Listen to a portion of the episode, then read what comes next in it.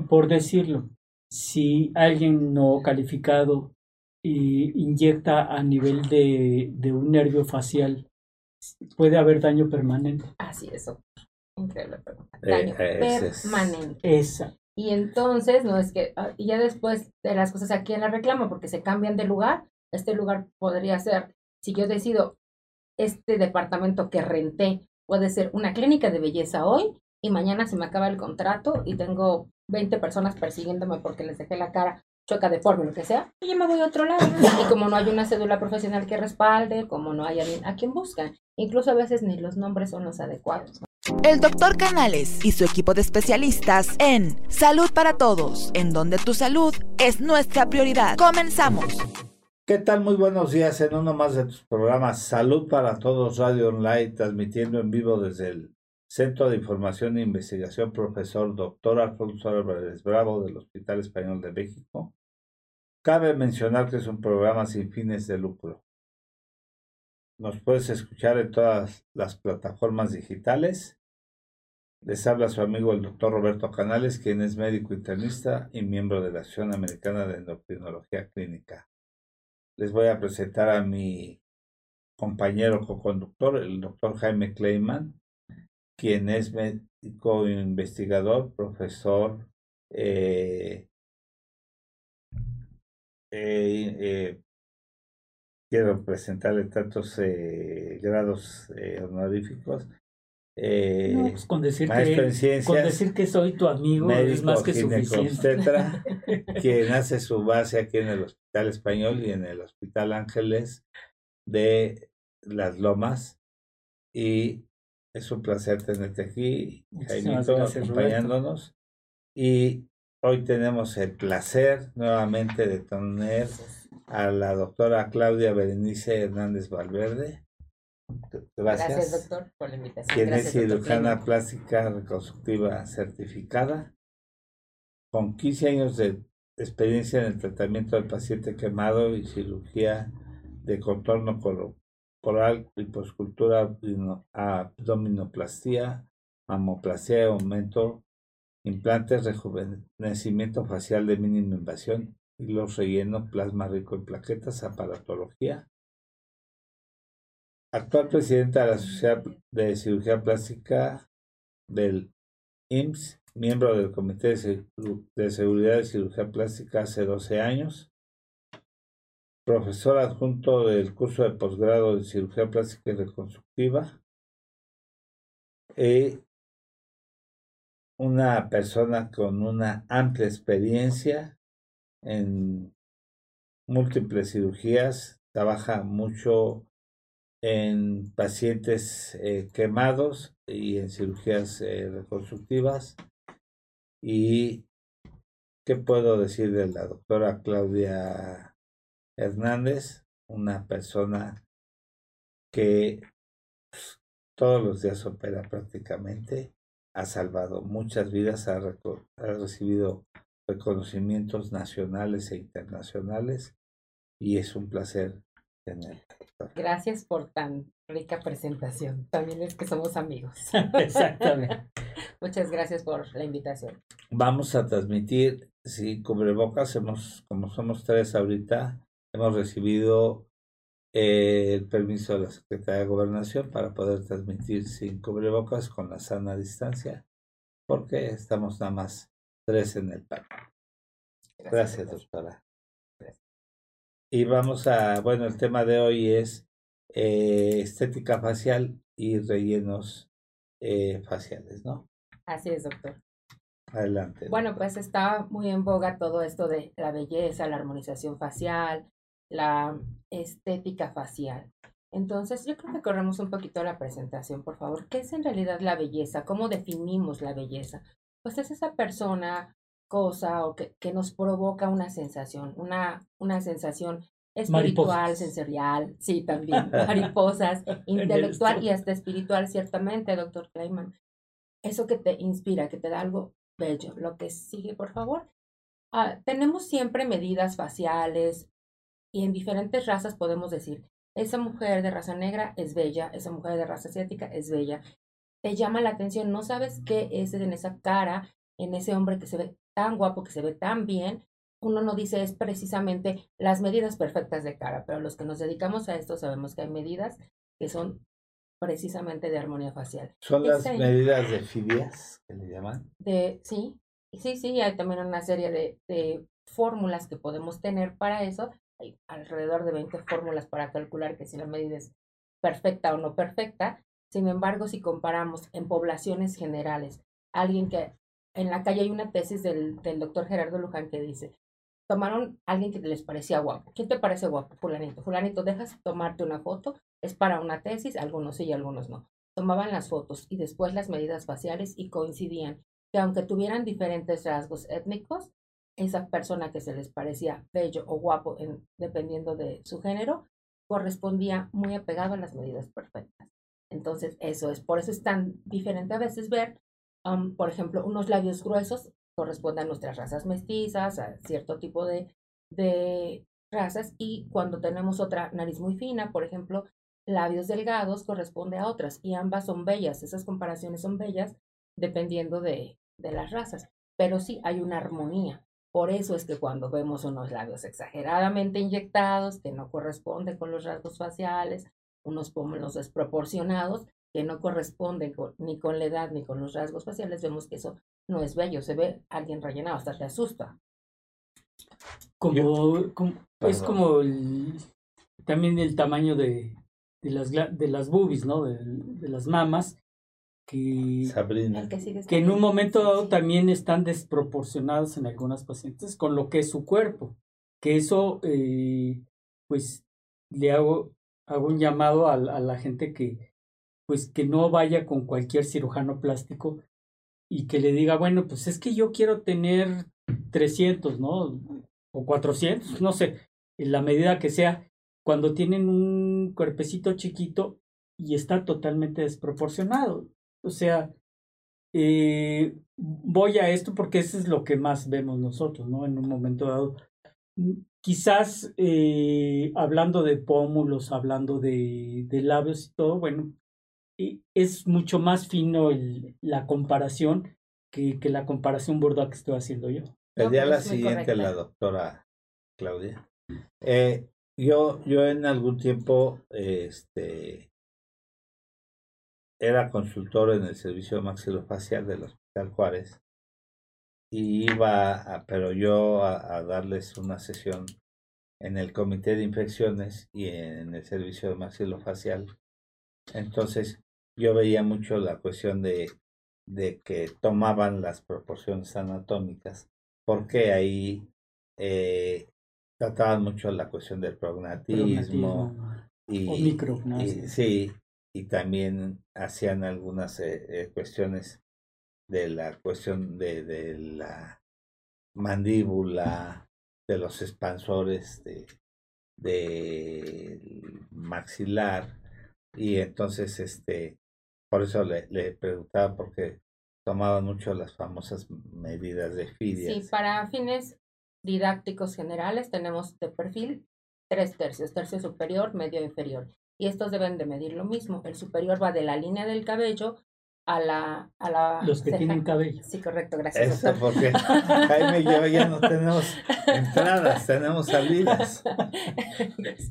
La siguiente es hasta la base de la nariz y la última finalmente en el mentón. Con estas tres deben de medir lo mismo para tener una un equilibrio, una proporción adecuada, un equilibrio. Entonces, a veces nos falta un poquitito, un poquitito nada más eso. Y entonces podemos decidir, como decía el doctor, en algún procedimiento quirúrgico o en este caso también tenemos opciones no quirúrgicas.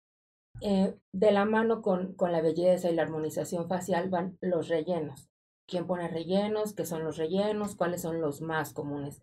Históricamente y de los que más nos gustan a los cirujanos plásticos y los dermatólogos, que considero yo somos los especialistas que debemos de tratar este tipo de cosas, incluyo a los dermatólogos, porque finalmente son los especialistas en la piel y además de tener toda la el sustento científico de la misma, conocen de alergias, conocen de reacciones, conocen, han hecho una especialidad para eso, como lo hemos hablado en múltiples ocasiones. Y nosotros porque podemos modificar el, el contorno facial, corporal y facial, los cirujanos plásticos. Yo respeto mucho a los dermatólogos porque además ellos saben hasta dónde sí pueden hacer algo y cuando dicen, oye, trabajamos juntos en esto o te mando qué podemos ofrecerle a este paciente. Entonces, cuando un especialista ya sabe su campo de acción, como le hemos hablado muchas un veces equipo multidisciplinario. sí, un equipo multidisciplinario y bien sabemos nuestros puntos importantes y hasta dónde nuestra especialidad puede dar. Entonces, sí se hacen interconsultas y unos equipos bastante sólidos para, para que sea algo bonito. Hemos encontrado todo el mundo que te están cortando el cabello, de pronto te dicen, te pongo toxina o tengo también rellenos o tengo, o sea, no, esa persona no es médico, no es un ambiente adecuado y no digo ambiente, medio ambiente, puede ser una clínica de belleza preciosa, pero no está con la legislación y las capacitaciones de esas personas para poner un relleno. Que lo comentábamos la última vez, ¿no?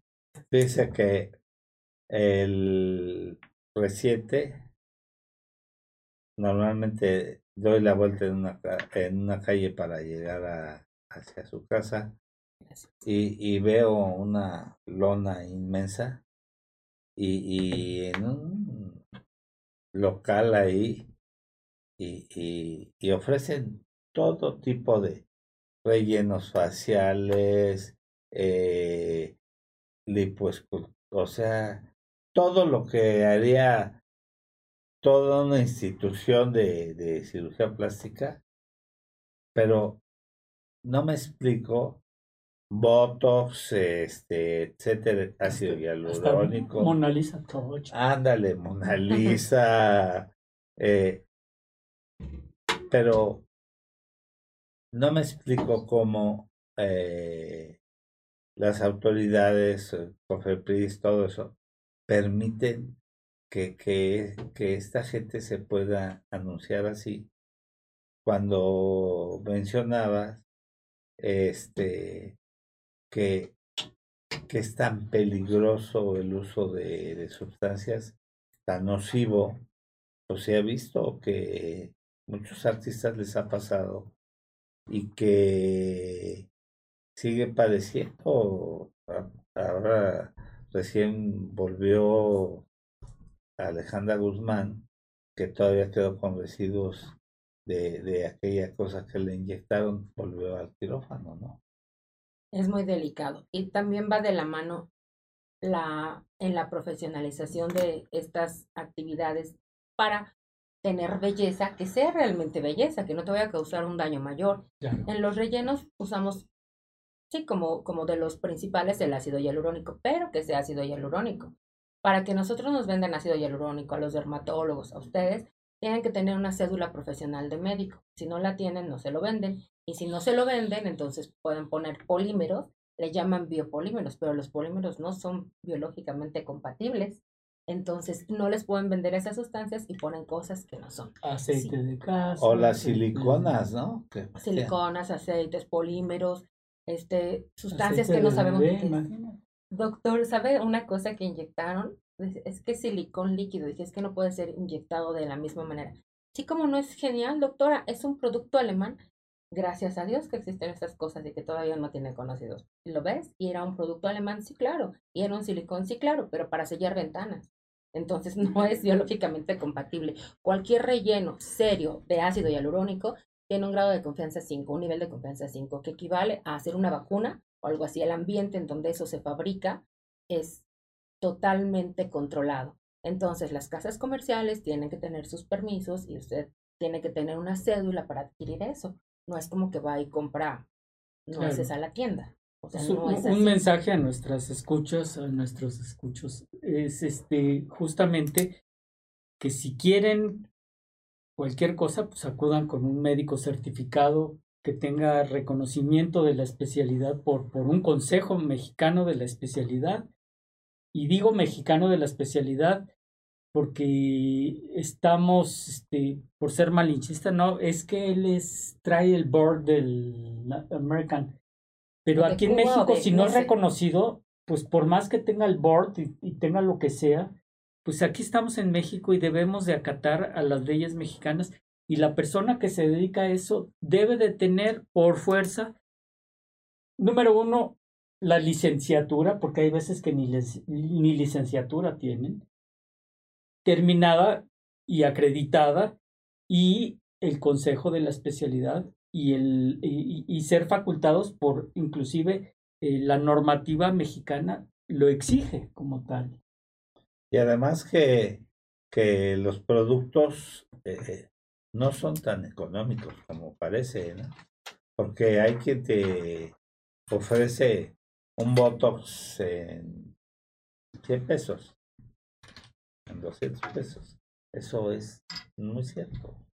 O es una dilución muy amplia o algo así, pero hablando de rellenos, totalmente de acuerdo con ambos. Sí hay una legislación para todo. Entonces, si un médico, todos nos podemos encontrar tanto en cédulas profesionales o como en BUO Legal, que es una página muy bien que te dice el doctor Kleiman, bueno, presidente de la eh, Sociedad de Ginecología, ginecólogo certificado, trabaja aquí, o sea, todo, su cédula corresponde con la receta de tu médico debe de corresponder con el nombre de tu médico. Hoy en día tenemos, tenemos esto al alcance de, o sea, no necesitamos hacer una, una investigación muy especial.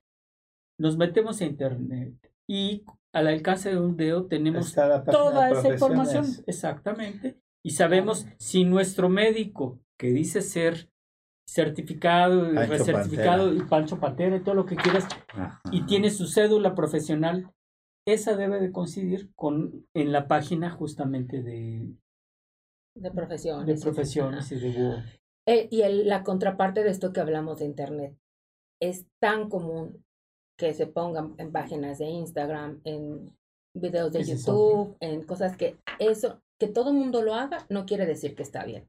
He visto, sin mentirlo, si todo el mundo lo puede encontrar, como una youtuber enseña a inyectarse los rellenos ella misma al espejo.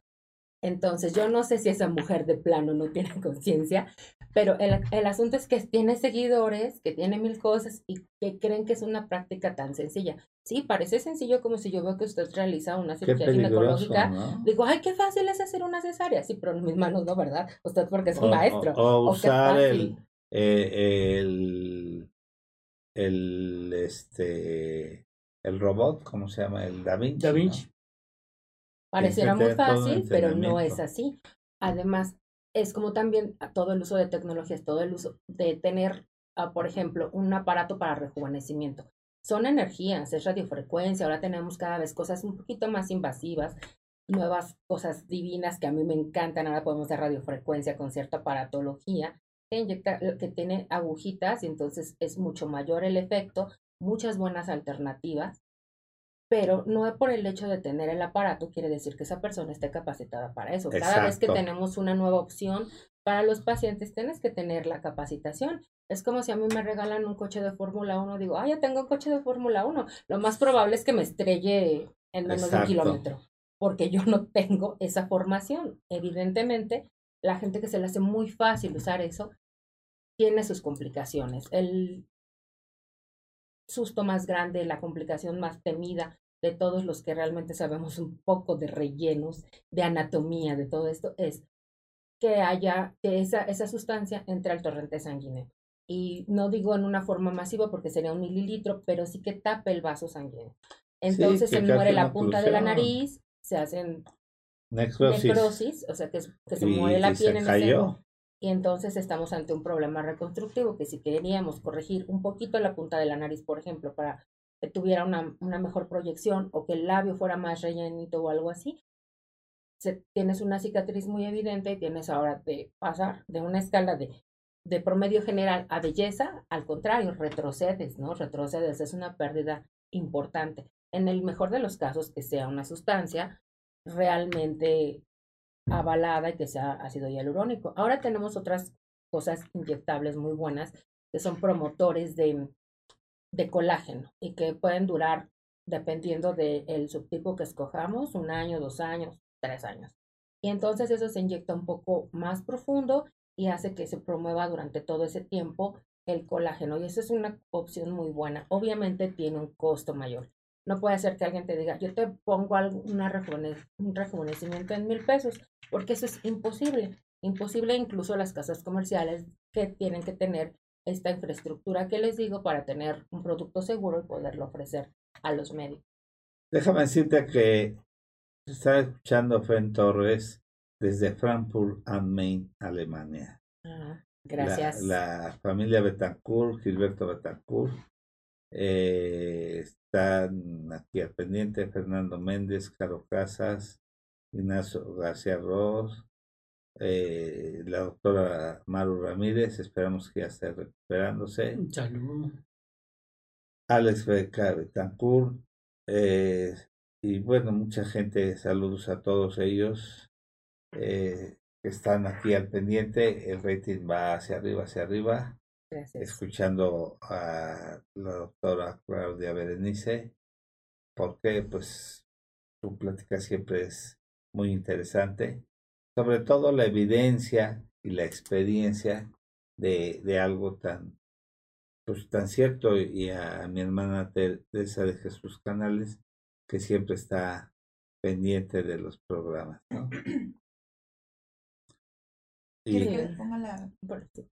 Volviendo a, a, los rellenos, particularmente tenemos rellenos más densos y menos densos, o sea, más espesos y menos espesos. Entre más ligeros sean, se pueden poner hacia la superficie de la piel para las arrugas pequeñas, para gente que sea, no sé, de 20 a 30, que solamente quiere no tener una, una mejor imagen de la piel como tal, de la piel sin un, sin un defecto real en, en la anatomía y que solamente quiera refrescar, por ejemplo, un poquito la, la piel o quitar las arrugas sin necesidad de toxina. Esa es una de las ventajas que yo le veo a los rellenos, que todo el mundo dice, oye, es que vengo por un Botox porque véame. Y también es muy importante la valoración integral. Si quiere ponemos la siguiente, por favor. ¿Qué, ¿Qué es lo que está queriendo corregir? ¿Qué es lo que quiere alguien corregir en su cara? Estamos hablando de rellenos faciales, hay rellenos de todo, eh, para todo el cuerpo, incluso para genitales. ¿Estamos de acuerdo? Para rejuvenecer genitales, para rejuvenecer lo que usted quiera. Oh, me está diciendo Fen Torres que tomó una capacitación en Alemania con la doctora. Wow, fascinados por la, por la habilidad de la doctora, eh, por la habilidad y capacitación, por las técnicas de rejuvenecimiento. Ah, nos las mandaron, a veces tenemos alumnos de otros lugares que nos mandan. Gracias, Fen, por estar al pendiente y a tus maestros también. Ellos tienen maestros practicantes, dermatólogos que vienen y nos mandan a veces algo a algunos alumnos a capacitación.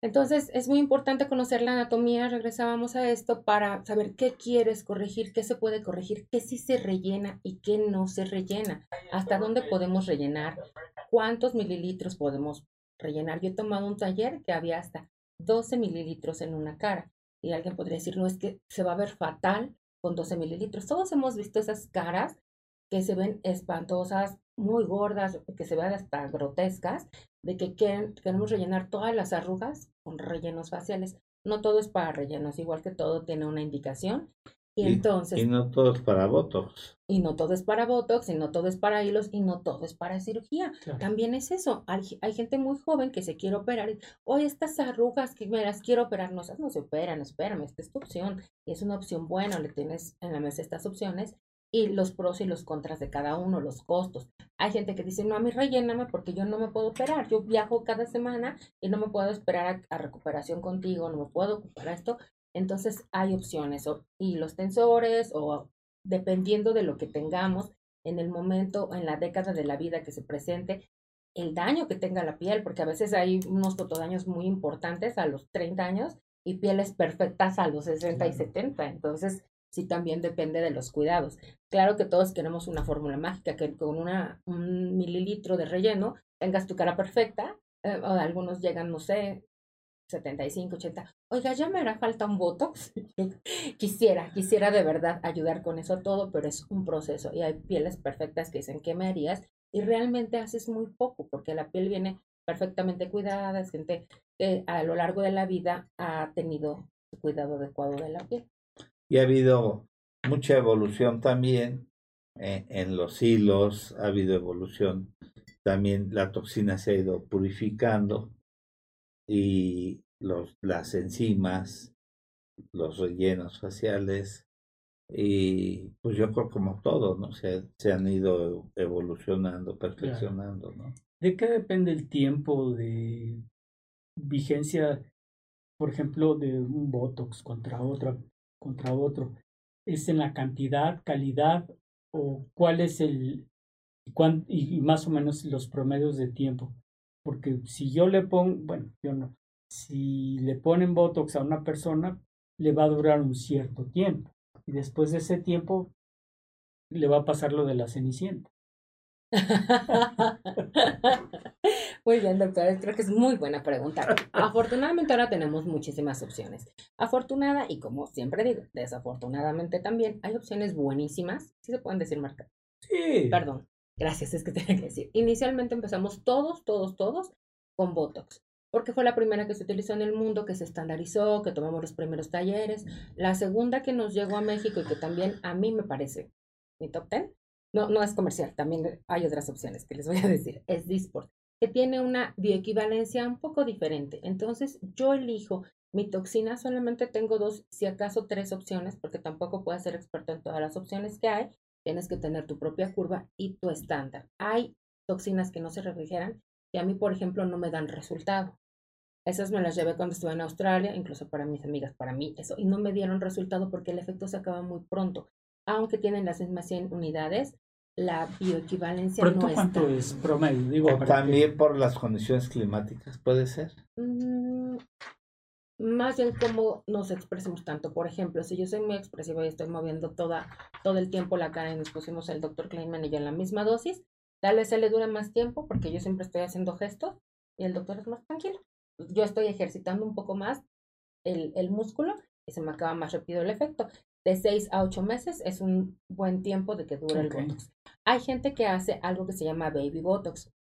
Los dermatólogos y nosotros tenemos unas opciones para esto. Cuando ocupamos esas pequeñas dosis que tienen que venir más seguido cada tres o seis meses, cuando la gente es joven, cuando en realidad es como que la rugita mínima alrededor del ojo que no necesita una dosis alta porque se ve paralizada. Todos hemos visto esas caras que llegan y no se pueden reír. Hemos visto muchas ¿Qué le pasó? A veces estás en el dices, ¿qué le pasó? Le dio una parálisis facial y estás buscándole qué le pasó, qué mal tiene y no tiene más que mucho botox, ¿no? Entonces, esas opciones se pueden tener. Ahí dura menos, obviamente tiene menos costo porque es una dilución mayor, o sea, tiene menos unidades por el volumen que le pone le dura menos, pero es un efecto muy jovial. Dicen, ¿dormiste bien? ¿Estás contenta? Algo así, todo el mundo dice algo, algo a esa gente y entonces dices, hice el trabajo bien. No dicen, ah, te pusiste Botox, ¿verdad? Entonces, cuando alguien, pero los pacientes te refieren quien se excede, o sea, no, no, no el paciente, ¿eh? o sea, ah, que médicos que exceden en la aplicación de, de, porque yo, yo recuerdo que le comenté, oiga, y me habían dicho que si me ponía Botox aquí, es, dice, le pongo ahí y le hago que se le caigan los párpados. Sí, tenemos también, obviamente todo esto corresponde a la anatomía, ¿no? A la anatomía, si no rebasa ciertos límites, por ejemplo en la frente, debilitamos el músculo, sí, hay una tos y se caen justamente los... ¿Qué pasó con una conductora de televisión muy famosa? que, Qué mala suerte para el que se lo aplicó. Sí, sí, sí, cierto.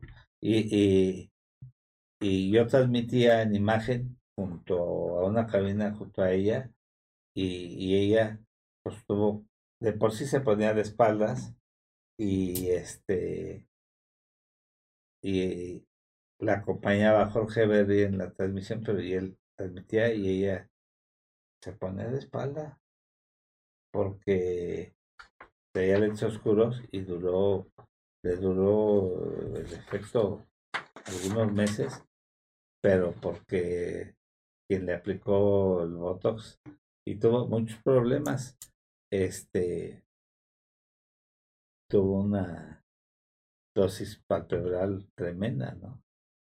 Y, y la mujer de por sí de pocas pulgas, este le causó muchos problemas al, al, doctor que se la Y los De por sí es de bronca la, la señora y este cuidado, ¿no? Podemos poner la de anatomías ahí, por favor. claro.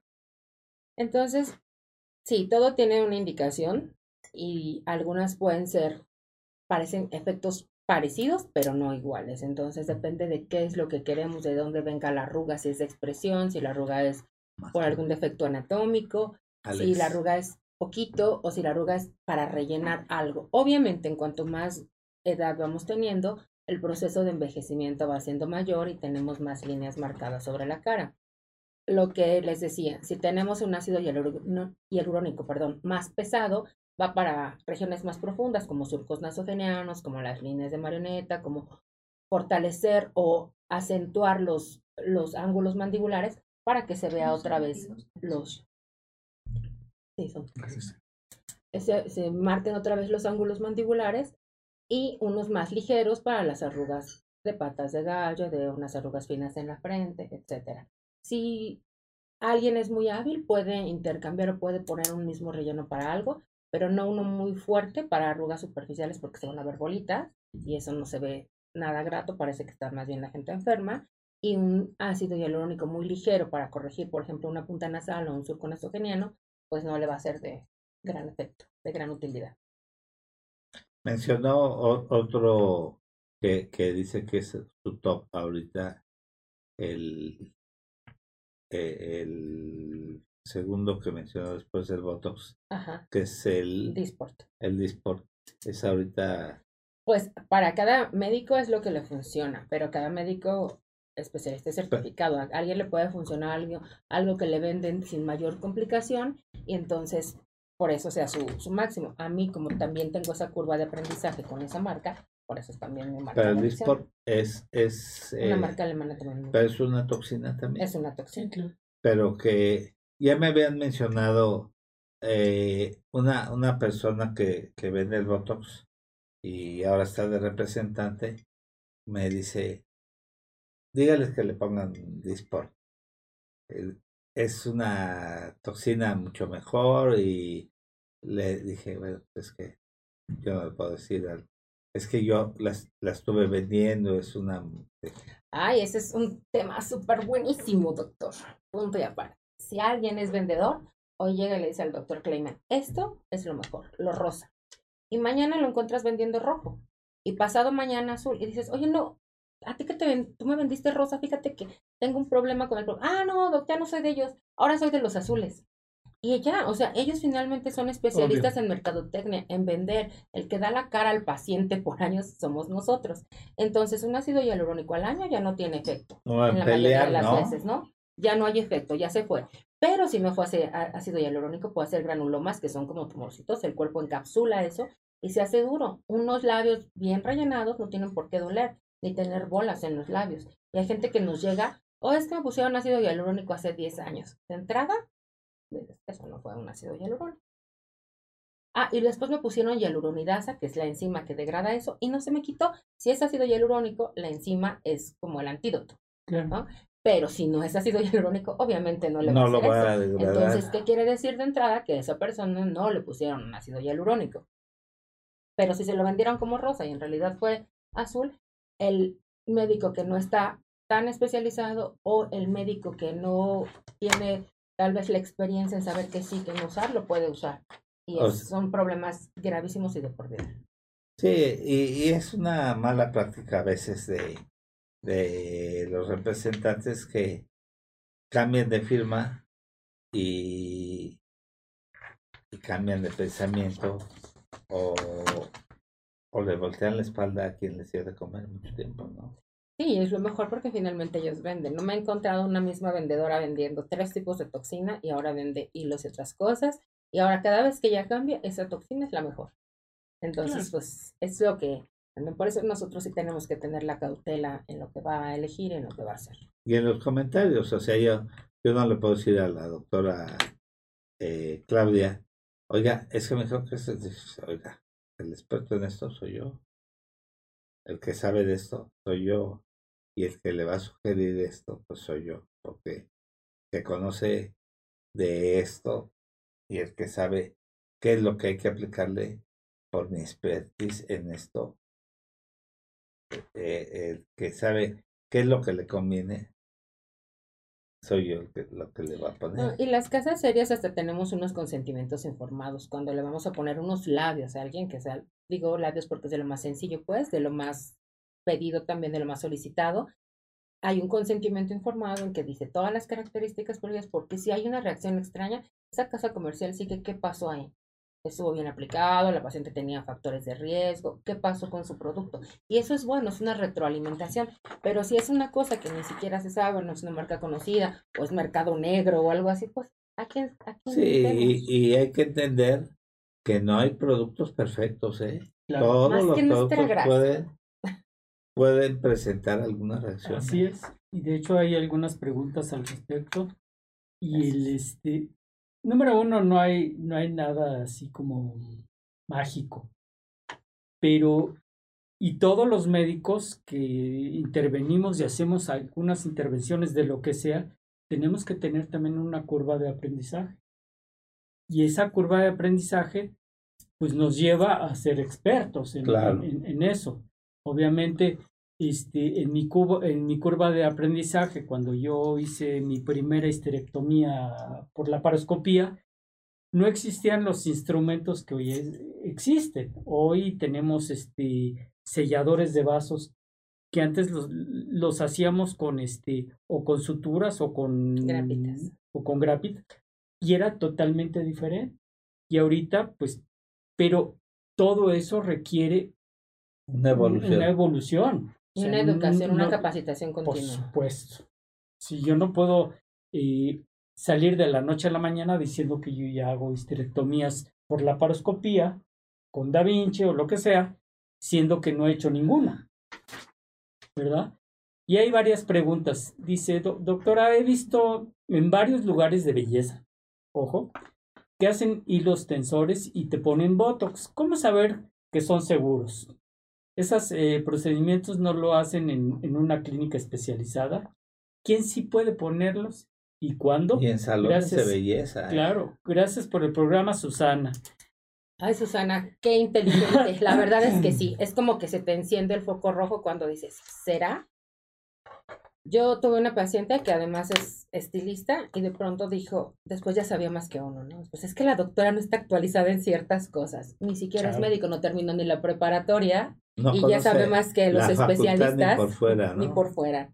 Entonces, no lo pueden poner debido a que no saben la anatomía. Ahí tal vez tenemos una proyección de anatomía, entonces vemos qué hilo tensor te puede servir para qué opciones. Las casas comerciales nos ofrecen desde unos hilos de 5 centímetros hasta unos de 40 centímetros todos de diferente calibre, de diferentes características. ¿Por qué los elegimos? ¿Cómo los elegimos? En base a lo que quieres corregir.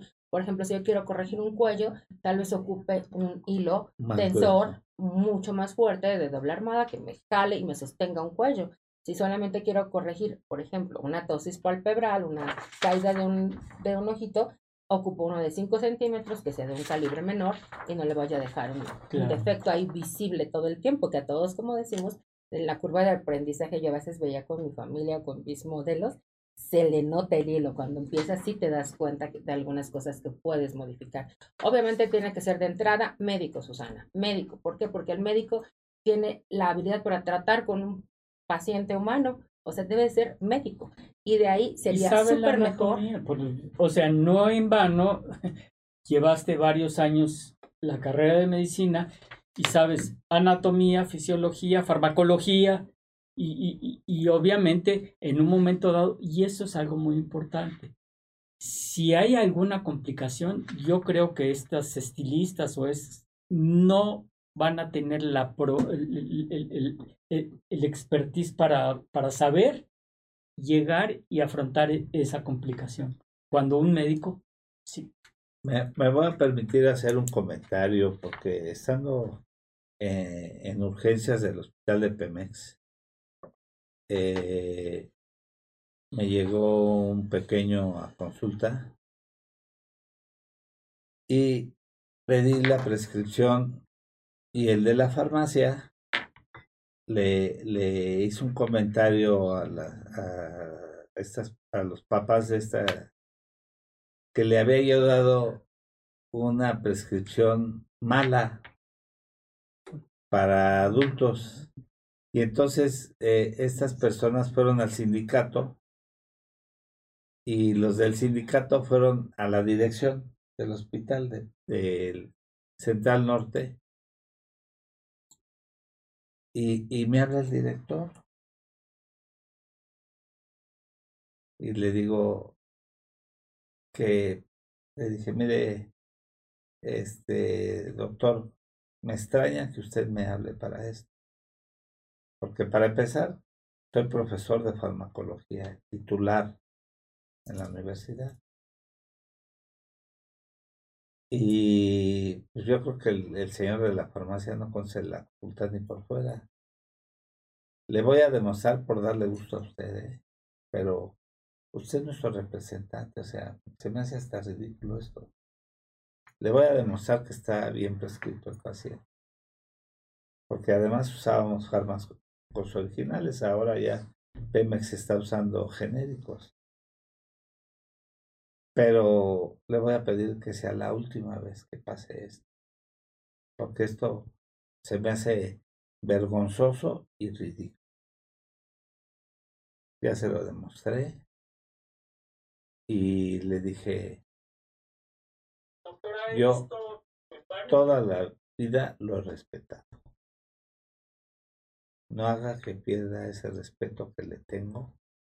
Y por favor que este tipo, que para mí es un tarado, no permita eso. Porque aparte que desgasta a los médicos que tiene bajo su mando, que, que el de la farmacia le diga que estamos haciendo una mala prescripción cuando ellos no tienen ninguna preparación, Claro. Y es muy fácil opinar, es, pero es que es como muy cultural, ¿no? En México es muy fácil opinar de todo y para todos. Lo que decía. Te haces la especialidad, la... subespecialidad, te haces entrenamientos de todo tipo para que la comadre le diga que no va eso, que está mejor que le pusieran una pomada, ¿no? O que le dijo la del, la salón. pelo. Es que la, la, la doctora no es actualizada, ¿no? Eh, o sea, por Dios.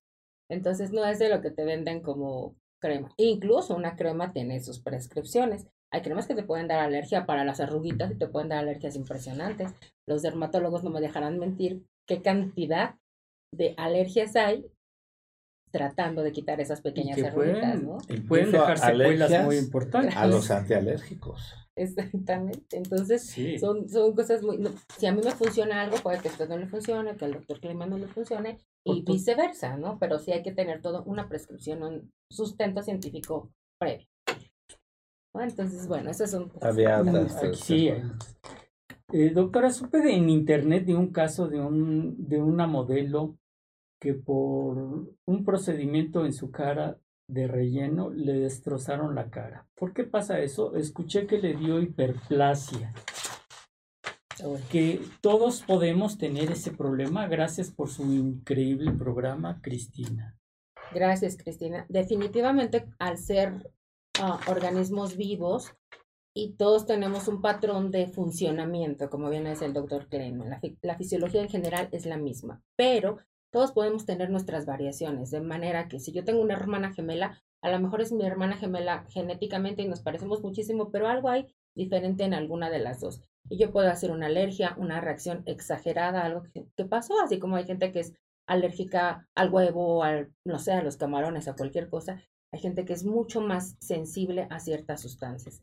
Es por eso que bajo cualquier tipo de medicamentos, anestésicos, incluso cosméticos, se pueden dar estas situaciones.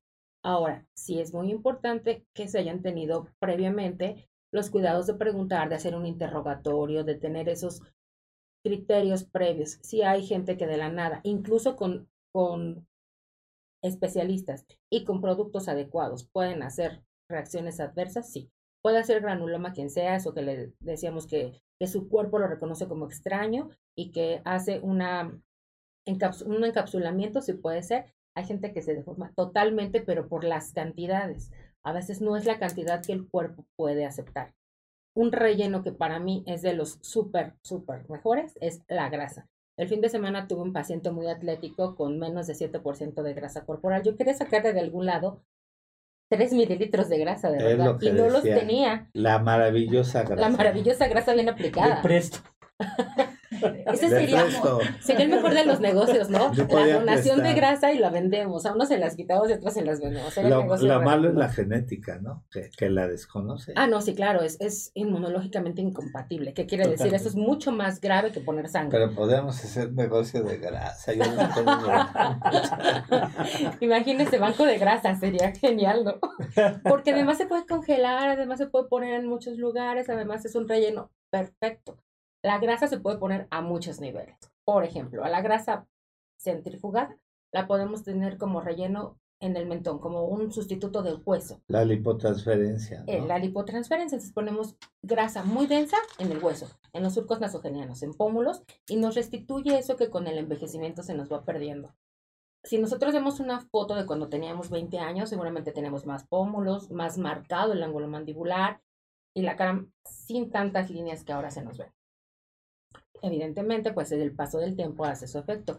el envejecimiento va hacia abajo hacia, y, y, se, nota muy claro los datos de envejecimiento al centro y abajo vamos, vamos teniendo las líneas.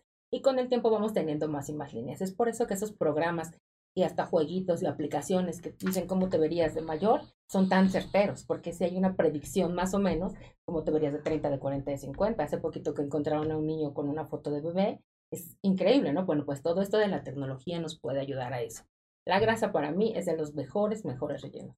Entonces, si tenemos una grasa muy densa que centrifugamos, que preparamos para eso, se puede hacer así. Si la, si la mezclamos con plasma rico en plaquetas, se puede poner como un relleno y un estimulante, un bioestimulante superficial, que a la vez de rellenar, hace una estimulación biológica y tiene mejores efectos sobre Para mí, la grasa es lo más. Es lo que decía que también en los quemados, este, trabaja con la, la cuestión de la grasa Excelente. excelente. Debajo de las cicatrices que son muy fuertes, ahora mismo tengo una niña que me encanta porque además es excelente paciente que tuvo una reconstrucción auricular y le hemos puesto grasa alrededor de la cicatriz porque tenía el hundimiento, la orejita bien, pero todo alrededor, toda la región periauricular hundida, entonces no se veía bien. Es tan buena paciente, dijimos, no va lento, estas son unas 10 sesiones, pero se va a hacer muy simétrica con tu otro lado. Y así, con microdosis se pueden hacer. ¿En dónde se puede poner la grasa? Prácticamente en todos los lugares.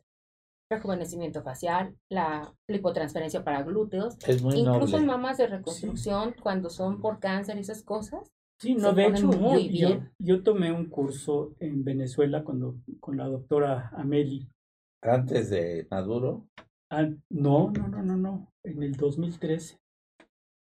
Este, ya estaba Maduro. Y, y fue en la provincia de Valencia. Que bueno, fue un, un viaje muy, muy curioso por, por todo lo que pasó, ¿no? Eh, en el viaje. Pero este, y sí, ah, no, y, ahí en Venezuela, pero en Venezuela tienen, tienen este, estos centros de rejuvenecimiento de genitales y con mucho éxito, con muchísimo éxito. Uno pensaría que... Con implantación de grasa. Con implantación de grasa justamente en los labios. Y también están poniendo Botox a nivel vaginal, ¿verdad? Botox a nivel más que vaginal se, se pone a nivel de vejiga cuando es vejiga hiperactiva. Y grasa o rellenos de ácido hialurónico en punto G para mayor En punto G, exactamente. ¿Qué es lo que menciona ahorita? En punto G. Pero, que, lo, que mencionó antes, ¿qué, qué era? ¿Qué, era qué?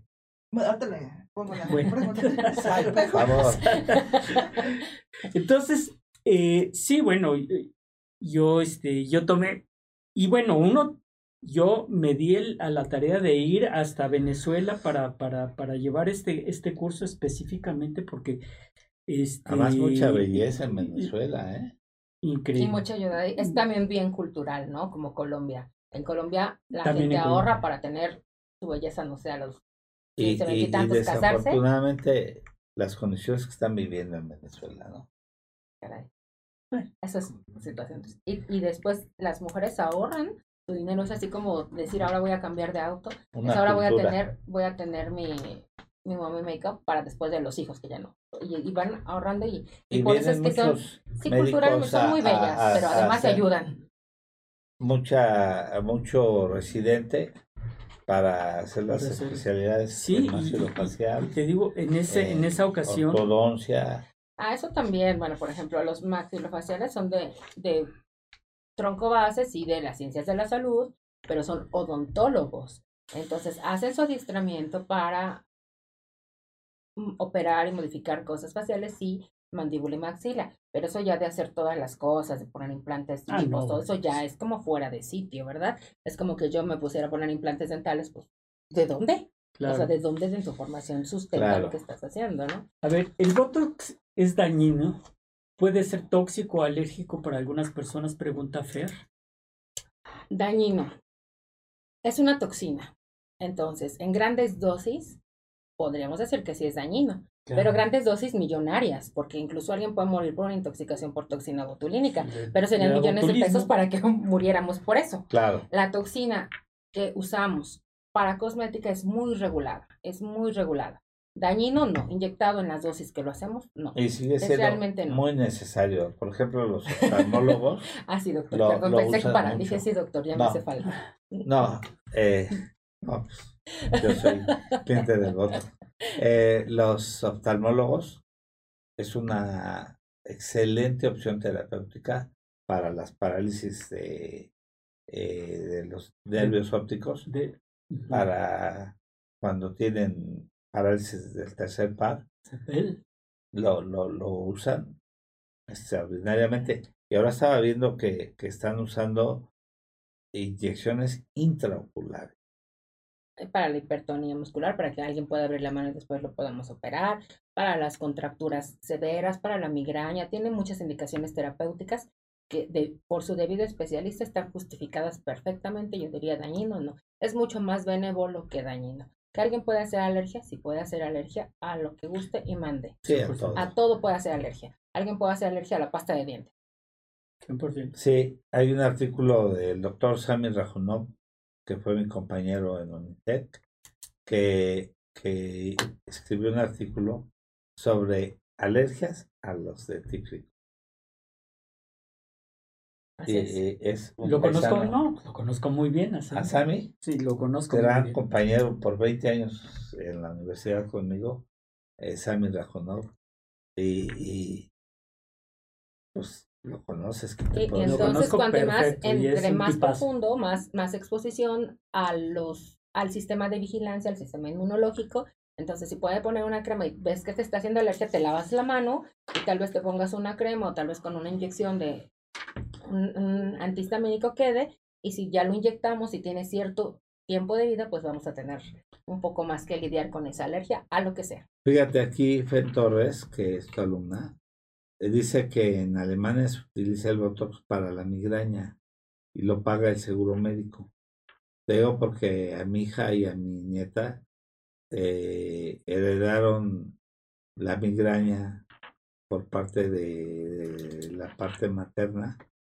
Pues a mi esposa no le da migraña, pero, pero no sé, no sé, yo no, digo yo sí se los pagaría, pero no sé quién lo aplique para la migraña, porque sí les dan una crisis que vaya, que, que es la tercera enfermedad más incapacitante, la migraña.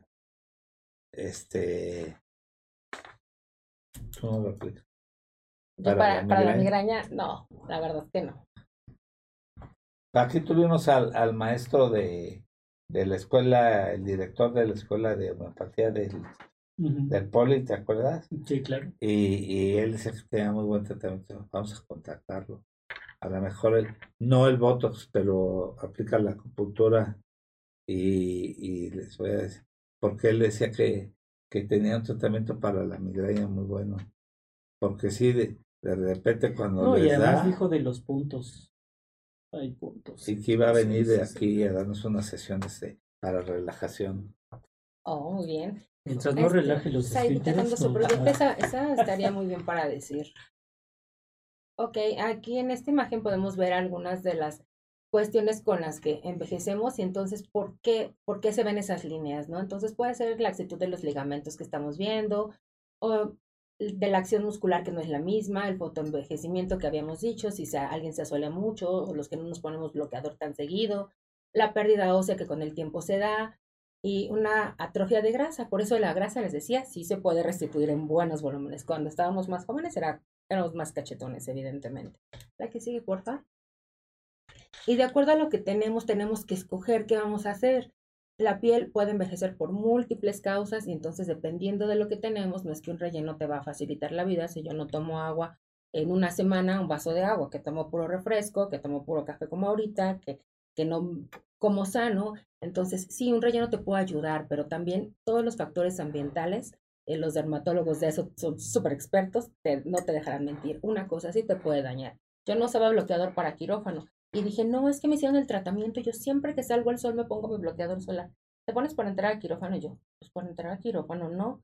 Pues para entrar a quirófano también, porque la luz te está activando los melanocitos y estás teniendo las marquitas que estás diciendo. Entonces, sí es muy importante todos los factores ambientales para el cuidado de yo la no me pongo nada. Y hay gente Ay, con ¿cómo mucha... así? Y usted es súper blanco, la piel blanca es súper más Y hay gente con mucha laxitud, ¿eh? ¿verdad? No pongo nada. Sí, también es muy genético. La laxitud también, igual de la piel en general de por, porque hay gente con unas pieles de verdad eh, impresionantemente de primera, hay pieles de primera, hay pieles de segunda. que, que ves unas bueno, doctor, ¿eh? de no nos presuma su piel de primera. qué sigue, por favor? Ah, ah, ¿Tú ves pieles? No, no, bueno. Increíble. Y sabes que también eh, influye el tabaquismo. Yo no sé si, si hay algún estudio, debe de haber, obviamente, sobre el, tabaquismo y, y, y, la laxitud de piel. O lo que pasa es que estamos hablando de, eh, de que la piel se quema, sí, como tal, vamos, este, y es un proceso de regeneración. Y entonces, este, pues llegamos a un problema de que de que el, tabaquismo lo que hace es, pues literalmente eh, mata o, quema la piel, la hace más laxa, la hace más, este... La diapositiva quería la doctora. Ah, está muy bien.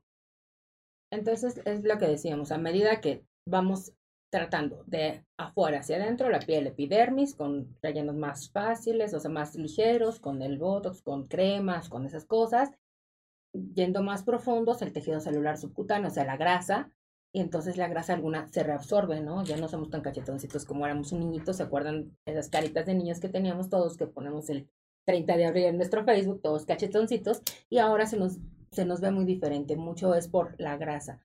Entonces la grasa también degenera, la grasa también se acaba o se cae.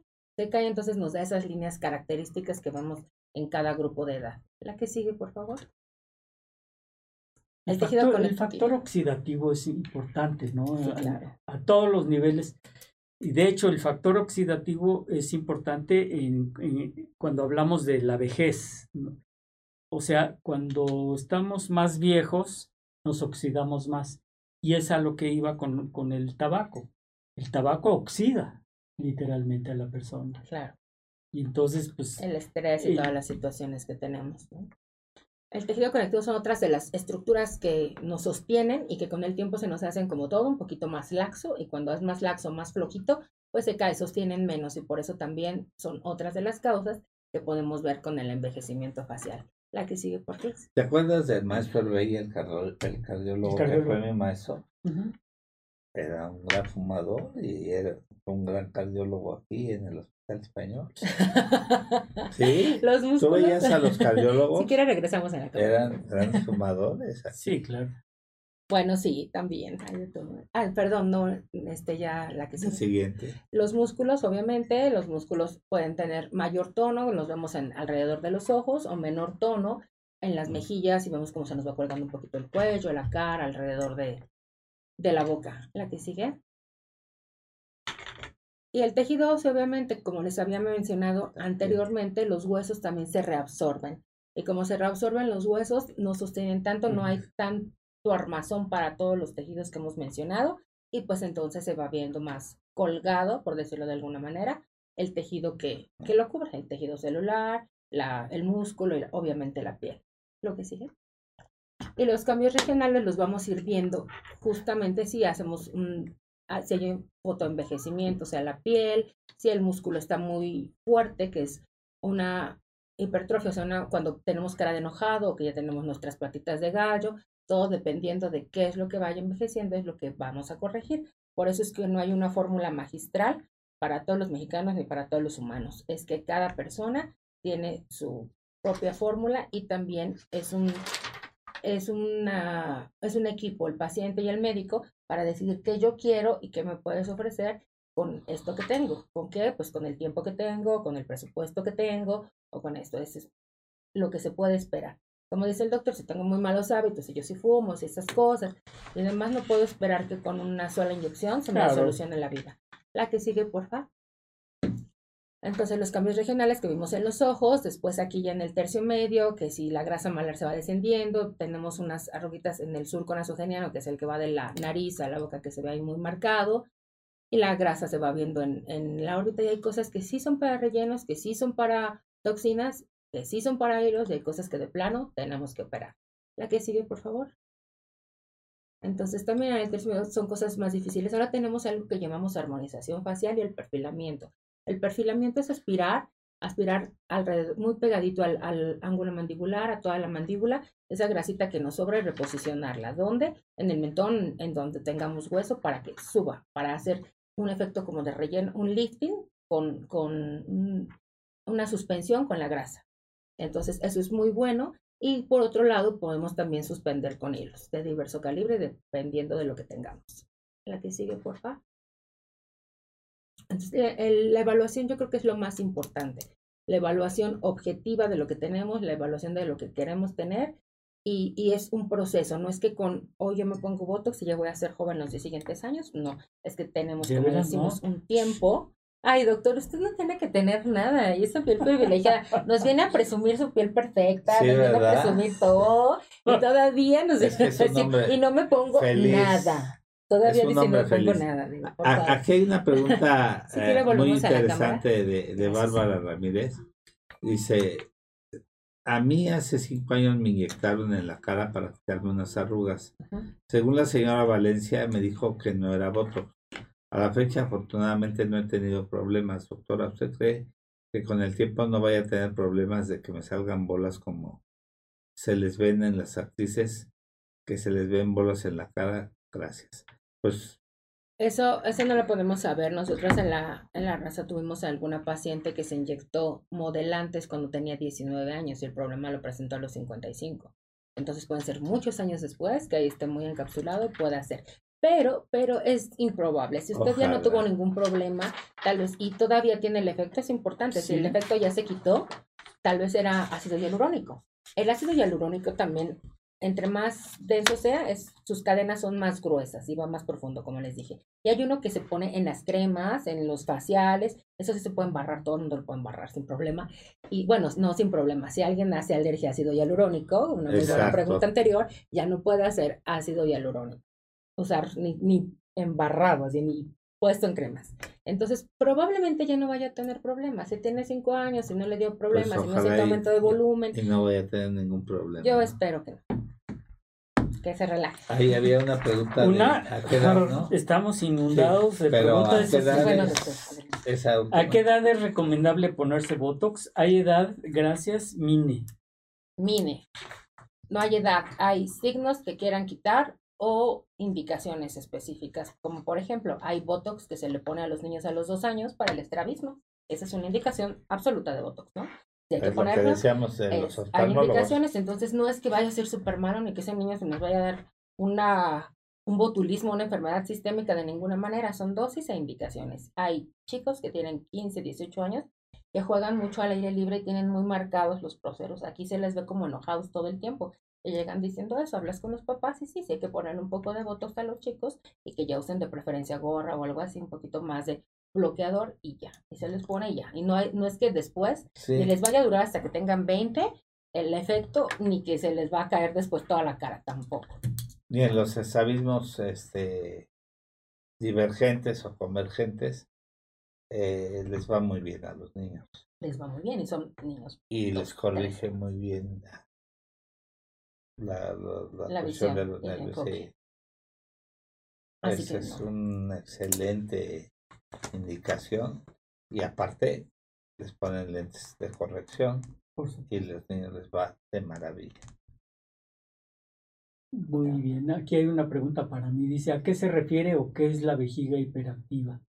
Bueno, la, la vejiga hiperactiva que yo veo en mis pacientes, y, y, y bueno, pues hay que hacer la distinción de si hay incontinencia urinaria de esfuerzo o hay incontinencia urinaria de urgencia o mixta.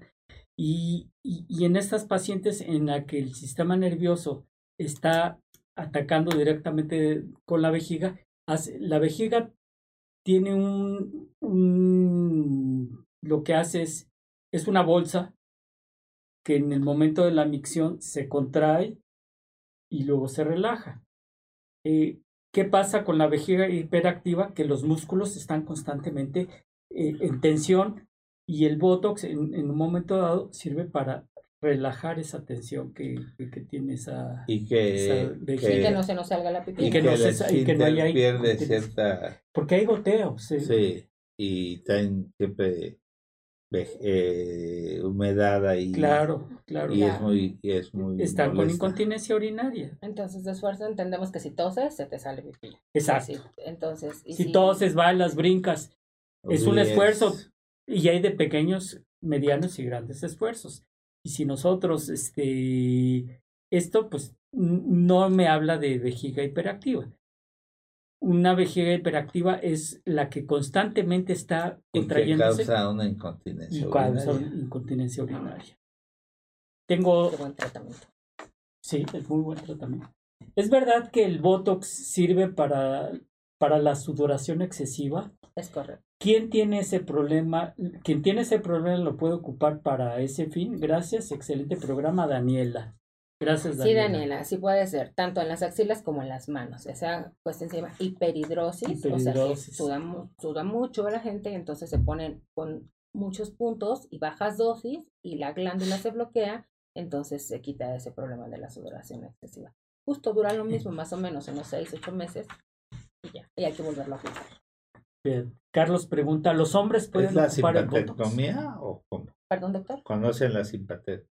No, no, no, es local, así subcutáneo, justamente subcutáneo. En muchos puntos se hace un cuadriculado y se va poniendo en el centro de cada cuadrito una unidad, una unidad, una unidad y tanto en las axilas como en las manos hay gente que tiene hiperhidrosis palmar sí que y, y o de la cara también hay gente que, tiene los contratan para el escuadrón antibombas.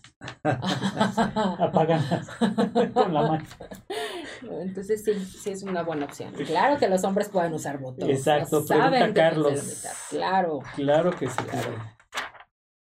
doctores ¿cuál es la diferencia entre el botox con el ácido hialurónico porque ahora la recomiendan mucho y lo veo en muchos comerciales. ¿Es bueno? Gracias, Fernanda. Pero muy buena pregunta. Es, ambas son enfocadas a disminuir las líneas de expresión o tener menos efecto en las líneas de envejecimiento. Pero una es activa. El Botox o toxina botulínica en general en cualquiera de sus marcas está enfocada a las líneas que se hacen por esfuerzo. Por ejemplo, si yo río mucho y se me hacen patas de gallo, sea, son candidatas a que se bloqueen con toxinas y yo hago siempre el gesto de enojona, si es el mío, yo sí traigo todavía un poquito de efecto, siempre parece que estaba enojada hasta que gracias a Dios pude tener mi toxina, pues ya no creen que soy tan enojona, así soy, pero ya lo disimulo, así aunque sea. Entonces, entonces ya es otra cosa, ya no se ve tanto. Si nosotros no queremos que el músculo temporalmente se debilite o pero es temporalmente, o sea, no es, imagínense que sería genial que nos pusiéramos, para nosotros de profesionistas de la salud y la estética no tendría que ser, ¿verdad? Porque te pondríamos un botox y toda la vida ya estabas, estaríamos jóvenes, ¿no? Pero para, en general, como pacientes sí nos iría muy bien si te pusieran una dosis de botox o de Dysport o de la toxina que fuera y ya estás joven para siempre, estaría genial. Entonces, esto es temporal, pero esa quita las líneas de expresión como tal que hacemos con los músculos y el ácido hialurónico las rellena. Así es. Es una relleno y otro parálisis. Pues mucho de esto ya está contestado, pero si quieres lo tengo que pasar al aire. Con, con el Botox se me pueden quitar las líneas de expresión. ¿Y cuándo es viable hacerlo? Tengo 45 años. ¿Me la puedo hacer o hay alguna contraindicación? Este, pregunta Verónica. No, pero ya es muy buen tiempo. Podemos, como decimos, ponerlo desde edades muy tempranas, dependiendo de las indicaciones. Si hay líneas de expresión, por supuesto que está indicado. También dice Valerie que, si, que a qué edad se puede realizar un perfil facial y la segunda, pacientes con enfermedad del corazón se la pueden realizar. Sí, sí se puede realizar. Es solamente una sedación y después de la adolescencia. ¿Por qué después de la adolescencia? Porque ya no hay crecimiento de, de huesos y eso que todavía pueden modificar. A veces llegan pacientes muy jóvenes con eso de las redes y los estándares de belleza tan exagerados que quieren ser perfectos como la foto que vieron en internet, en Insta o eso. Pero sabemos que son muchos filtros y eso es bien importante también concientizar. No todas las pieles son perfectas, no todas las caras son perfectas. Ahora con tantos filtros ya no se reconocen. Yo a veces quiero ver a alguien que estoy esperando ver en un filtro y paso cinco veces por el mismo lugar y digo, ay, no llegas, oye, no llegas, ¿de dónde estás? Estoy aquí, no, pues ¿dónde estás? Estoy aquí sentada, yo la estoy viendo y yo, Ay, Dios mío, es otra persona, por Dios. Se usa tanto de los filtros que un filtro más y somos seres de luz por piedad. Entonces, esos estándares de belleza son tan, tan, tan estrictos ahora que todo el mundo saca la familia perfecta, la pareja perfecta, el cuerpo perfecto, la cara perfecta.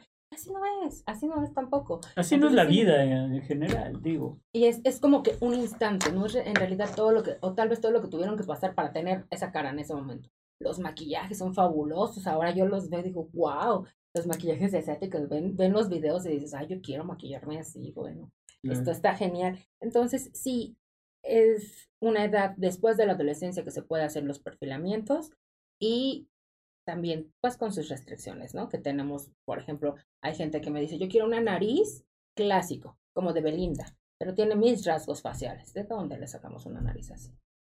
O sea, ¿cómo puede ser que además se ve anormal, saldría del estándar de belleza, saldría de las medidas perfectas, saldría con una nariz micro, con una cara con pómulos prominentes macro. Exacto. Es lo que decíamos, desproporcionada y en, toda, en, todo ahí, en toda la anatomía humana hay proporción. Exactamente. Para que algo sea bello, exactamente, doctor Feynman, hay proporciones y Exactamente. Para que una rosa sea bella, para que un perro sea bonito, para que una mujer, un hombre lo que sea, se, te causa esa sensación agradable, esa, como decíamos en un principio, intelectual, perro con cabeza grande, patas chiquitas. Pero también no, no afecta, o sea, si es una nariz muy pequeña, no afecta, por ejemplo, que pueda respirar o cosas. Claro que sí. Claro. Tenemos también medidas porque a veces quieren las puntas muy reducidas y la gente termina con una insuficiencia ¿no? valvular y no respira. Muchas actrices o muchos actores que se hacen cirugías y se ven totalmente desproporcionados, porque se hacen cirugías, eh, pues no sé, que se las han hecho de una manera muy exagerada y quedan con narices de porquito, ¿no? Y es para todo, es para, para la armonización en general. Hace poco veíamos una película y decían, hijos, mamá, ¿puedes dejar de desconcentrar? Estamos viendo la película. Yo, es que está rara. Tiene, sí, ya después vimos que tenía no correspondía ni la, la patilla estaba totalmente depilada, era, era una película de otro país, muy arriba, entonces no corresponde con una mujer joven no tener patilla y tener la implantación del pelo a la ceja, eso no corresponde, ni tampoco los dientes, eran unas carillas enormes y no correspondía con su cara. Me dijo, ¿puedes dejar de estar criticando y ver la película, por favor, mamá? hay una película de Adam Sandler que la hace de cirujano plástico eh, y la hace con esta actriz de que salía papá, o sea que era su secretaria y él es un cirujano plástico, va en una fiesta donde salen puros este pacientes que están super operados y se le sube la ceja y saca varios pacientes que tienen eh, cirugías plásticas este, totalmente desproporcionadas y uno está riendo y se le está escurriendo la bebida. No, no, no. Muy bien, hay, hay algunos videos en YouTube que mencionan que el Botox puede ser dañino. Si toma algún si toma algún medicamento. Es verdad, no todos tenemos acceso a eso. ¿Cómo saberlo? Gracias, Cintia. Tendríamos que investigar en la historia clínica alergias y componentes previos. Es muy difícil que sea dañino en las dosis, repito, que nosotros usamos para la cosmética y que haya una reacción cruzada o un efecto adverso con medicamentos. Es extremadamente difícil. Es mucho más fácil que alguien haga alergia a que alguien haga una reacción adversa. Y por decirlo, si alguien no calificado y inyecta a nivel de, de un nervio facial puede haber daño permanente. Así es, increíble pregunta. Eh, daño permanente. Esa. Y entonces, no es que, ah, y ya después de las cosas aquí en la reclama, porque se cambian de lugar, este lugar podría ser, si yo decido, este departamento que renté puede ser una clínica de belleza hoy y mañana se me acaba el contrato y tengo 20 personas persiguiéndome porque les dejé la cara choca de forma, lo que sea, y yo me voy a otro lado. Y como no hay una cédula profesional que respalde, como no hay alguien a quien buscan, incluso a veces ni los nombres son los adecuados, ¿no? Pues así ha pasado con las con las cuestiones de, de los de, los contratos de las empresas fantasmas de los claro que, que los están buscando y que eh, recibieron cantidades impresionantes de dinero y que esa empresa nunca existió, ni aparece en las direcciones. Y bueno, que dice que sí puede ser dañino, sí, definitivo puede ser dañino, si se difunde, por eso son las eh, indicaciones muy precisas. Cuando se aplica una toxina, no se duerma en dos horas. ¿Por qué no se duerma? Porque te acuestas generalmente de lado. Se difunde para un lado, vas a tener mucho efecto de un lado y de otro efecto tal vez no. O se difunde la toxina y puedes tener un efecto que no te gusta. Se puede recorrer el efecto que no te estés sobando para que no se bloquee esa acción biológica de la toxina. Entonces sí son cuidaditos que debemos de tener de la mano con el paciente y explicar bien, pero así como tal que sea muy malo, no. Y un gran conocimiento de la anatomía, obviamente. Y de lo que no quiere lograr, ¿no? Porque tampoco puedes dejar una cara inexpresiva, porque eso no es normal. Quien no puede sonreír, quien no puede cerrar los ojos, quien no puede hacer algo, eso no es normal. Claro. Doctor, sí, eh, doctora, si yo tuve un procedimiento donde me estiraron la piel, ¿en cuánto tiempo puedo ponerme Botox? ¿Se puede? Gracias. Sí, claro, en dos meses. Dos meses, para que ya esté bien desinflamado y realmente tenga el efecto. Se puede poner las siguientes dos semanas, pero todavía va a tener inflamación y el efecto no se va a ver. Entonces, para que le dure más efecto, de dos a tres meses ya está perfecto para usar su toxina. A ver, doctora, en Alemania los vendedores de medicamento y lo y la derivado de como y los derivados como Botox y Aluran, etcétera, deben tener carrera médica para poder vender y asesorar con lo que venden. Además, que no se les permite vender de varios eh, productos a la vez que pertenezcan a diferentes marcas. Pues es una muy buena legislación. Desafortunadamente en México, como les decía, un día son contratados por una empresa y a la otra ya no venden eso, venden otra cosa, pero que también dicen que es muy bueno. Es como si un día yo compro, no sé, un auto Volkswagen y a la siguiente semana ya vendo Audi y a la tercera vendo, no sé, cualquier otra marca. No, no, no corresponde. Tal vez todo corresponde a la línea automotriz, pero no es precisamente. No es el mismo coche. Doctora, ¿a qué se debe que una piel sea más elástica? ¿Es por genética o alimentación? Gracias por su magnífico programa. Son. Muchas gracias. Definitivamente ambas y muchas más, como dijimos, multifactorial. Genética sí, hemos visto de familias impresionantes pieles divinas y también de familia que la piel es muy delicada y de todos se ven, no sé, a los 25, 30 años, se pueden vislumbrar todos los músculos de la cara, ¿no? Que se ve la piel tan delgada que se le pueden ver todos los músculos. Entonces, sí depende mucho de la genética, obviamente de los factores ambientales, la luz solar, las luces de las computadoras, los, desvelos, el estrés, digo, nosotros somos expertos en desvelos y estrés, como decía el doctor Kleiman, el tabaquismo, la mala alimentación. Ahora todo es como que vas al súper y compras todo empaquetado ya hecho. Digo, no viene procesado así como papilla porque Dios es grande, pero si no, así viniera. Entonces, entre más naturales sean las cosas, es mejor. Parece receta de abuelita, pero sigue siendo muy importante tener, justamente como decía el doctor Kleiman, tenemos factores oxidativos que dañan al cuerpo y los antioxidantes, los mejores son los naturales. O sea, lejos de comprar en tiendas especializadas las vitaminas, los antioxidantes, las cosas, todo lo que podemos comer natural de la tierra es un buen antioxidante. Una zanahoria, un apio, unas cosas, todo tiene su cantidad de antioxidantes que nos ayudan a contrarrestar eso que de todas maneras va a pasar, ¿no? La oxidación. Así es. Esto está muy interesante. Doctora, si tuve sobrepeso y al bajar, al bajar me pueden reconstruir la piel flácida que me quedó en la cara, es que me quedaron mis cachetes como perrito hacia abajo. y parezco triste. Es posible, gracias por su programa. Soy nuevo y ya me hice fan. Dice Fermín. gracias, Fermín.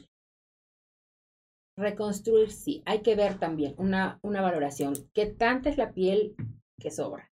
Tal vez tengamos grasa y podemos restituir volúmenes eh, óseos con grasa y quede muy bien. O tal vez sea demasiada piel que tengamos que hacer un estiramiento facial con cirugía.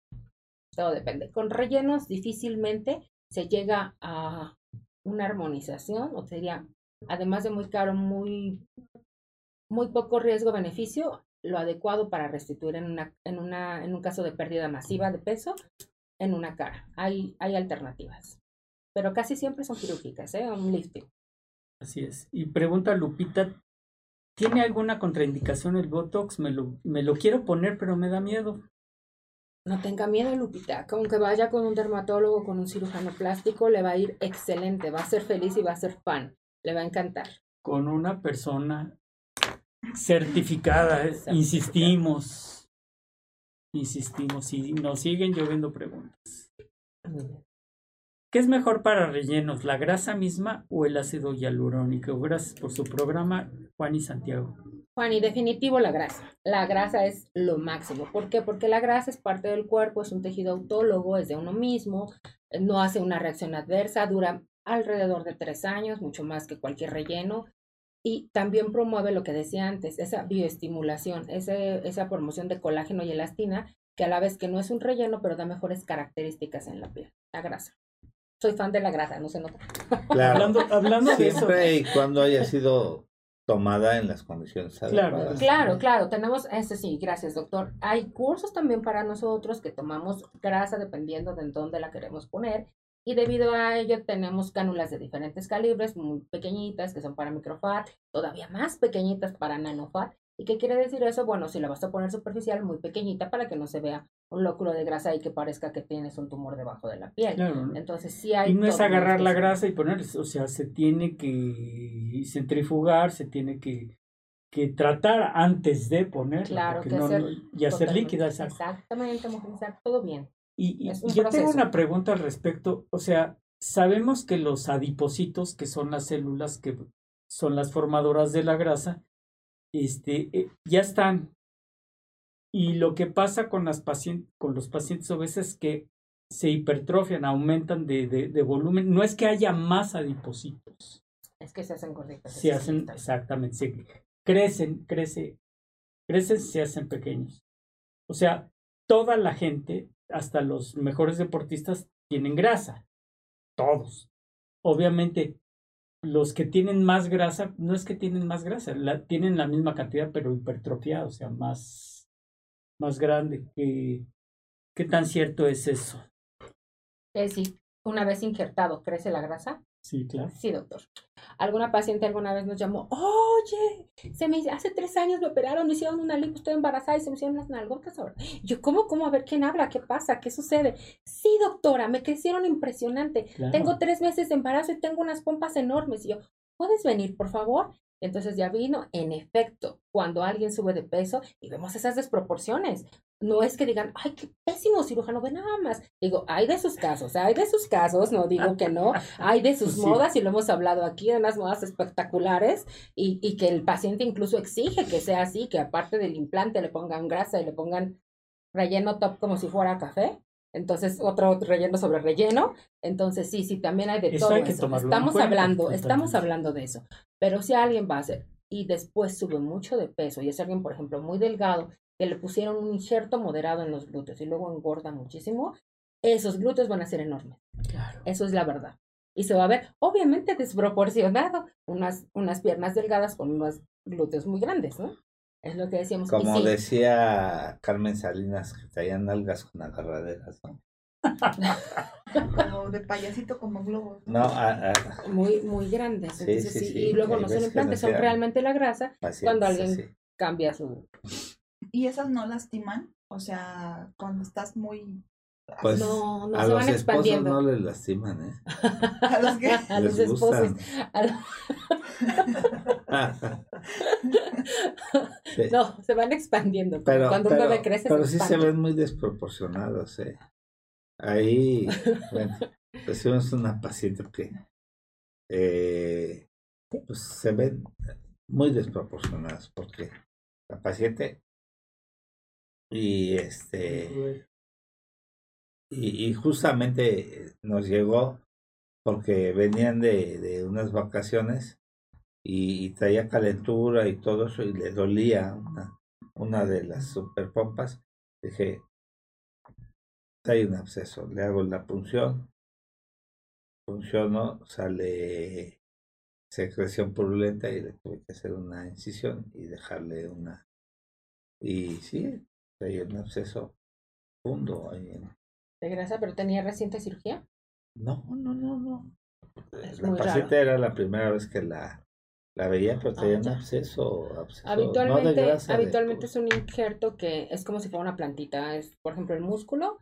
Y si ponemos ahí la grasa, lo que se queda ya se queda ahí irrigado, o sea, con el riego sanguíneo que, que corresponde y demás.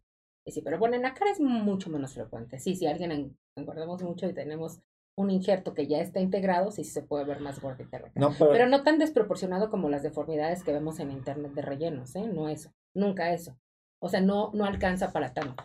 No alcanza para hacer una cara de luna, una por cara eso, No, no. Y por eso este, el comentario de, de Carmelita dice, soy mamá, porfa recalquen que para hacer procedimiento, para hacer procedimientos deben de ser realizados por especialistas como ustedes. Los chicos hoy en día se van con cualquier persona por barato, sin informarse y ver los riesgos, y, y los papás se dan cuenta hasta que es tarde. Excelente programa, dice Carmelita. Carmelita, así es. Y si viéramos los problemas de salud pública, Carmelita, tiene usted toda la razón. A veces, así como hacen Botox Party en algunos consultorios, hacen Botox Party o rellenos en cualquier casa o departamento. Entonces, llega la persona que ni médico es a inyectarles supuestos rellenos, que tampoco son rellenos. Hace poquito supe por unos dermatólogos unos casos en, en Mexicali, que se reunieron en un departamento, rellenaron a un montón de adolescentes y ya que tuvieron las consecuencias, porque además eso no se puede sacar. Lo que decíamos antes, si alguien pone ácido hialurónico, tenemos el antídoto, pero si alguien pone algo que no sabemos qué es, no hay antídoto para eso y se queda para toda la vida. Y esas caras deformes que vemos, porque tapan la circulación, los rellenos y que toda la vida van a tener ese demos, ese hinchado de cara, esa cara redonda, esa cara deforme para siempre, ya no se puede quitar. No podemos quitar dependiendo del plano en donde lo pusieron, tal vez si está muy superficial, que tenemos un poco de labio o, o la piel donde se le hizo el hoyo o donde se le hizo el granuloma, pero no puedes quitar toda la cara, ni puedes quitar el músculo porque tampoco va a tener una buena función, ni puedes quitar todas las fascias. Es realmente un problema de salud pública. Claro, y lo barato sale caro. Además, luego ni tan barato, doctor Kleiman. Créame que luego son caros y los pagan. O sea, hacen unas tandas o unos abonos que es caro realmente, pero el costo de vida y de calidad de vida para siempre es increíble. No se quitan de eso en toda la vida. Pero malo. Exacto. Caro y malo. Imagínate. Porque ni baratos que son, ¿eh? Son de verdad. Oye, a veces uno ya llega el paciente con la complicación a nuestros consultorios, con la nefrosis, con el problema. Hubo por ahí alguien que ni médico era.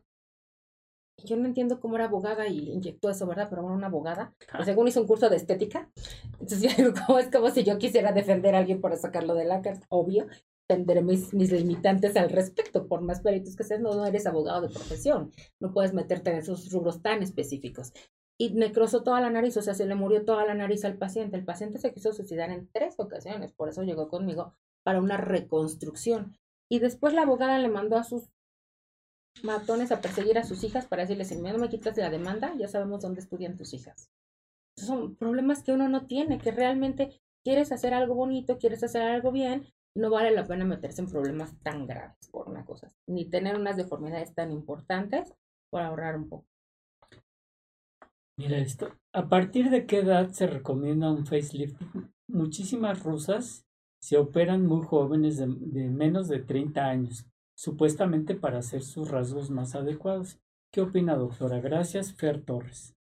No, a mí se me hace que, a menos que haya como otra consulta, una pérdida masiva de peso, si no hay la indicación, no tienes que hacerlo.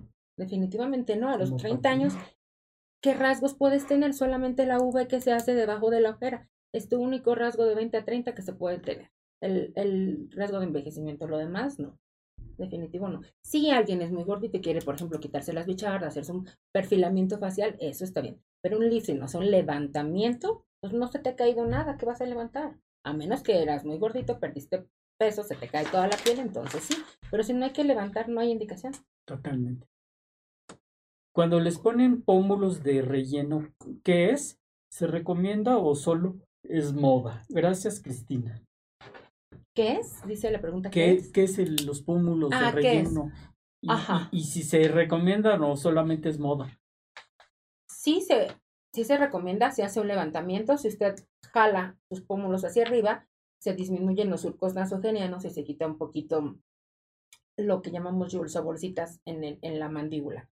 Pero debe de ser o grasa o un implante, un implante como tal de MED porque es un, material ese biocompatible, se hace mediante cirugía, o rellenos densos de hidroxiapatita o de ácido hialurónico fuerte que pueda sostener eso.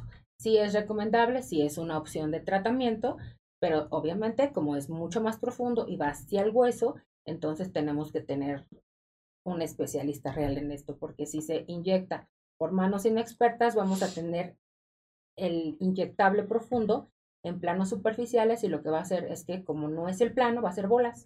Y se van a ver dos bolas como si fueran, como si fueran muñequitos, o sea, unas bolas que no, no corresponden. Aquí dice Coquita Cardoso, eh, bueno, si es una pregunta, ¿cuál es el mejor tratamiento para el código de barras en la boca? Depende. Ese es muy, muy, muy frecuente en gente fumadora. Entonces, Botox en bajas dosis, toxina botulínica en muy bajas dosis, estoy hablando de unos 6 unidades en todo el código de barras, es correcto. Si yo me excedo en esas dosis, puedo dejar el labio sin tono y exacto, como decíamos de la película, que se le salga la saliva, que se le salga el café, ¿no? Eso es como delicado. la otra opción muy buena puede ser plasma rico en plaquetas para rejuvenecer, porque eso no aumenta el volumen, no aumenta el volumen del labio, solamente tensa y mejora la piel, o bien un relleno, si un ácido hialurónico ligero para ir rellenando línea por línea o poner en el borde de los labios donde se junta el labio rojo con el labio blanco una línea de ácido hialurónico y eso disimula muy bien. El mejor método o la mejor opción es la que le quede a cada persona. Eso es algo muy importante. Digo, no, no hay no hay un cartabón, no, no es este dos cosas. Uno, que lleguen a tu consultorio y te digan, yo quiero esto, para arriba, para abajo. Pues cada persona es diferente y cada persona, pues la experta en esto eres tú y vas a decir qué es lo que le conviene a, esa persona. Lo acabas de decir, a ti no te conviene eh, reducirte esta parte de la nariz porque, número uno, no vas a respirar y, número dos, no queda con tu cara, no, no queda con tu físico en general. Y como, o sea, tú se los vas a hacer porque tienes este la forma de hacerlo, pero la recomendación obviamente es primero que todo. Y dos, que no es lo mismo un relleno en una persona que en otra. Totalmente de acuerdo. Totalmente de acuerdo. Y eso que dice tiene toda la razón. Yo tengo una amiga que una vez me pidió, por favor. Alex. Una vez me pidió una nariz muy particular y su cara es como la mía. Somos rasgos mestizos, entonces no quedaba una naricita muy pequeña. dije, no es que yo no pueda hacer eso, tu nariz es muy mestiza y no tienes cartílagos para hacer eso que me estás pidiendo. No, que ya tengo un otorrino que me va a operar y me la va a hacer. Dije, pues que te vaya muy bien. Y cuando la vi dije, wow, quiero hacer un training con eso, un entrenamiento con eso. Es magnífica. Quedó súper delgadita. Ah, pero esos fueron los dos primeros meses. Y hace 10 años no respira. de ninguna manera. No, no pues, tiene cartílago, no tiene nada. O sea, se veía de pronto muy bien. Dije, ¿cómo lo hizo? Si era una nariz muy mestiza, muy bulosa, con mucha... ¿Cómo lo hizo? De verdad yo estaba interesadísima en ir a aprender eso. ¿Cómo lo este, hizo? ¿Injertos? No, le quitó todo, prácticamente dejó casi la piel sobre él. Exacto. en vez de hacerlo bien, o sea, estéticamente puede ser, este, quizás bien, pero funcionalmente. No, pero la cicatrización, doctor, quedó pésimo. Una vez que cicatrizó, quedó muy mal. Entonces, y en eso, y eso también lo tiene que valorar el médico. y entonces hubo que quitarle un poquito de cartílago de oreja para hacer que respirara, pero ya linda no. Que esa es otra. ¿no? el, el, tipo de cicatrización no es el mismo en cada persona. Y hay gente que cicatriza y te hace unas cicatrices hipertróficas y te hace unas cicatrices queloides y hay gente que no. Entonces, y eso yo lo veo con, con, con mis pacientes que, que hicieron una queloide después de una cicatriz eh, a nivel de, de la cirugía. Y bueno, en un momento dado, ¿cómo lo podemos solucionar. Obviamente, si le voy a hacer una siguiente cirugía, porque es una siguiente cesárea, le quito esa, este, esa cicatriz anterior, que, que, es queloide, que está hipertrófica, y pongo este, cortisona local. Pero de todos modos, con todo y todo, puede, la tendencia es que se vuelva a hacer. Por, porque es cuestión genética, es, Sí, ya es, es, tendencia. Genética y además también la tensión de, los, de, de, la sutura que, que, hacemos, o sea, todo influye. No, nos pide este Sai que, que hagamos una pequeña pausa. ¿Quieres ser parte de Salud para Todos Radio? Contáctanos. Tenemos los mejores paquetes para ti. ¿Algún evento, congreso, seminario, producto o servicio que quieras difundir? Dinos y te asesoramos. WhatsApp y Telegram al 55 12 42 35 75 o visita www.zrproducciones.com.mx. Sé parte de la mejor mesa de médicos en la web.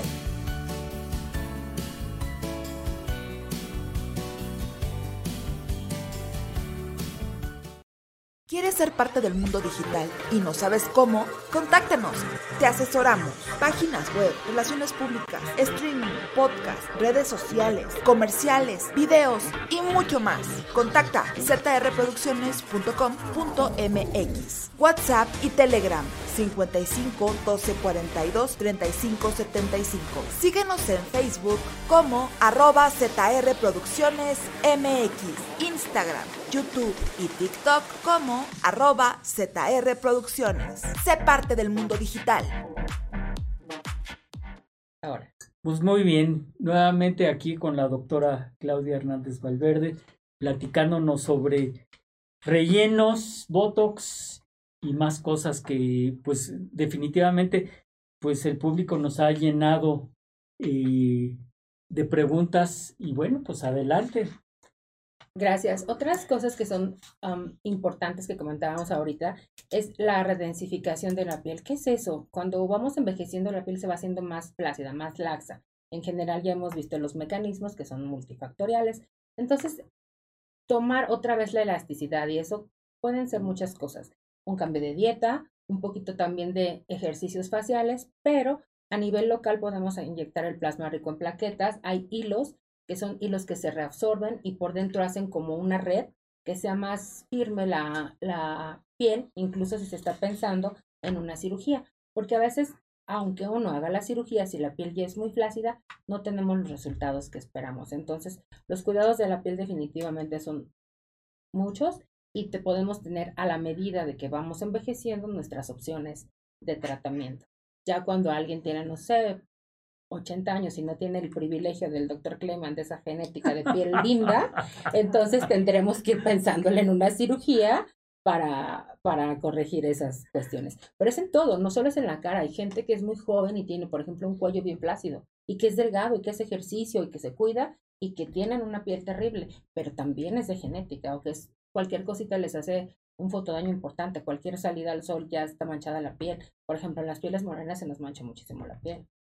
Entonces sí, también depende de eso, tal vez se arruga y, no nada más eso, o sea, pieles morenas, y pacientes que están embarazadas y que, y que por acción de las hormonas se exponen al sol también se les, se les llega a manchar y mucho más este, el paño característico de las pacientes embarazadas que por acción de las, del efecto del, del sol y la radiación solar con, con las hormonas circulantes en esa paciente embarazada les mancha la cara. Es cara. Y hasta donde, algo que también nos comentaban por ahí, hasta donde los rellenos, hasta donde sea armónico, porque rellenar y rellenar para dejarse liso, eso no es conveniente. A veces son caras muy grandes, exageradas de rellenos y eso ya no es armónico. Y eso me trae a la memoria una cuestión de cuándo decir no, hasta aquí.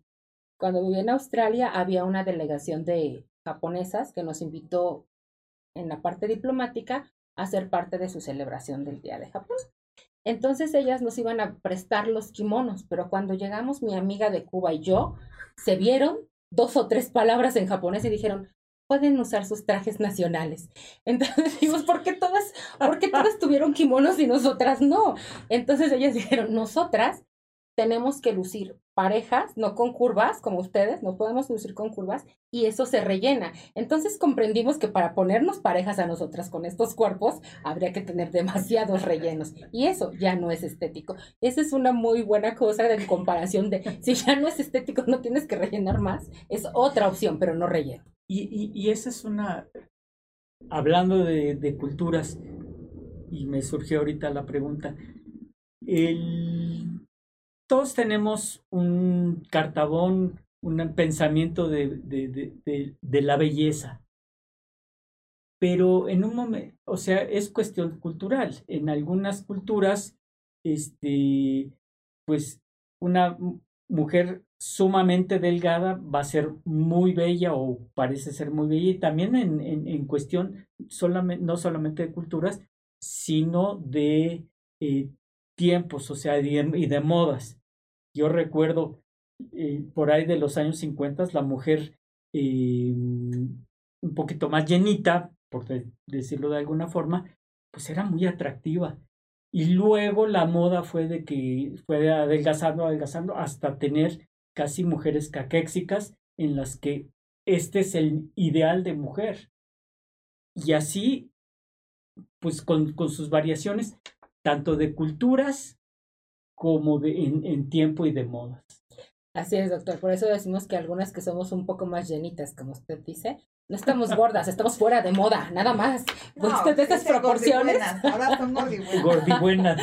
Ay, pero ya pasó de moda, estuvo muy de moda hacer como eso que decían buchonas, ¿no? Mucho volumen por todos lados. Y ahora ya no es moda. Entonces sí hay que tener en mente lo que quieres para el futuro. Una cara muy rellenada, solamente puedes tenerla con ciertos rasgos cambiar, pero que sea algo que se absorba, que sea un ácido hialurónico que sabes que se va a reabsorber, que sea una grasa que tenga un tiempo limitado, no que sean cosas que no se absorben como los polímeros, que además son gravísimos, gravísimos en cuanto a la circulación facial, en cuanto a que eso no lo puedes sacar del todo, en cuanto a que se difunde y no puedes quitar media cara por eso. Sin embargo, lo digo, en muchos servicios de reconstructiva se tienen que quitar porque deforman las funciones de la cara. O sea, se puede perder el ojo, se puede perder una parte grande de la cara y con ello la función. O sea, si se exponen los dientes, imagínense qué tan grave puede ser por una cuestión cosmética que se recorra el polímero y que te deje con una parálisis facial permanente o que te tenga que quitar media mejilla, que se te vean los dientes, porque se te recorrió ese se te murió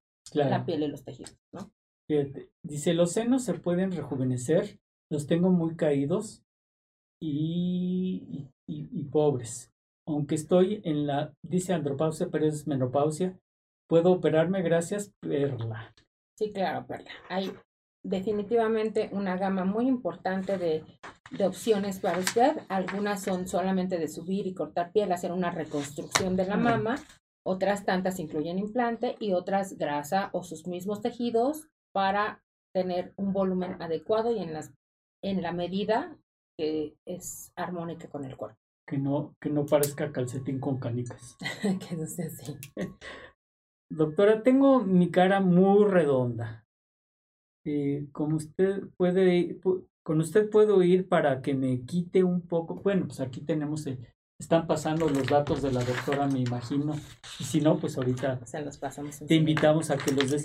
Entonces, con usted puedo ir para que me quiten un poco de cachete y quede más estilizada. Excelente programa. Los descubrí esta semana, dice, ya lo sigo, dice Ameli. Pues bienvenida, Ameli. Sí, claro que sí, Ameli. Claro que se pueden hacer muchísimas cosas y dependiendo de las características que tenemos, siempre tenemos una opción muy buena para adelgazar y armonizar la cara. Y este concepto es muy, muy nuevo, muy bueno, ¿no? Eso de armonización. Es eso de armonización. A veces le falta alguien un poquito más de labio superior o un poquito de nariz, pero no es cambiar totalmente la cara. Es darle el toque que necesita para que realmente luzca de, de bien a muy bien. No es que rellenas toda la cara y después no tiene ni forma, porque justamente parte de la belleza en una cara, en un cuerpo, es que tenga sombras y, y que tenga diferentes hasta texturas y, una, una buena apreciación, algo que cuando veas se ve bien. Muchas veces lo vemos, yo veo, pues soy muy observadora, como antes les dije, de la televisión, y veo algunas, no de la televisión de que da todo el tiempo, sino si veo una película, si veo algo, veo qué características tiene esas personas que son consideradas bellas para estar en esos papeles y esas cosas. Son detalles mínimos que son que lucen bien, pero la exageración en los mismos ya no lucen bien. Inclusive eh, algunas arrugas pues resultan atractivas. atractivas, digo, tanto en hombres como en mujeres, digo, más en hombres, doctor. Un ginecólogo amigo mío le quité las arruguitas de las. Dije, no, ya, ya, ya, ven, te las voy a quitar. Porque además es muy bien parecido y además hace muy, mucho ejercicio y además todo. Y es un galán de su consulta. Yo no sé si van a consulta como yo comprenderé. Como usted comprenderá. Es como que este del rubro de los ginecólogos, ¿bien? Entonces le quité las arruguitas. Se llegó enojadísimo. Dijo, no, doctor, a mí no me vuelvas a hacer eso. A mí me quitaste mi toque con mis arruguitas. Yo quiero mis arruguitas de vuelta. Y yo, te podemos esperar un poquito de tiempo. y dice que bajó su rating por mi causa, porque yo le quité sus arrugas. Entonces sus arrugas son, son parte de su personalidad y de, y de lo que hace atractivo también a una persona. Sí, si yo no, si yo sonrío y no tengo la más mínima expresión, ¿cómo saben que estoy? Bueno, que me quite lo enojado, eso es muy bueno, para mí es conveniente, pero que no pudiera sonreír o que no pudiera hacer una expresión de que, ay, sí me gustó algo, pues no, no luciría normal, ¿no? Esa inexpresión total o esas personas que se ríen y se les jala el brazo porque están tan estiradas. Saludos a nuestra querida amiga la doctora Rocío Arguelles, que es ah, anestesióloga. Excelente, excelente amiga y todo. Este sobrina, ¿no? Sí, claro. nosotros tenemos muchos años colaborando juntas y es excelente profesional de la salud, excelente algóloga, de verdad quita el dolor de una manera Sí, además especialista en clínica del dolor y, y excelente anestesiólogo.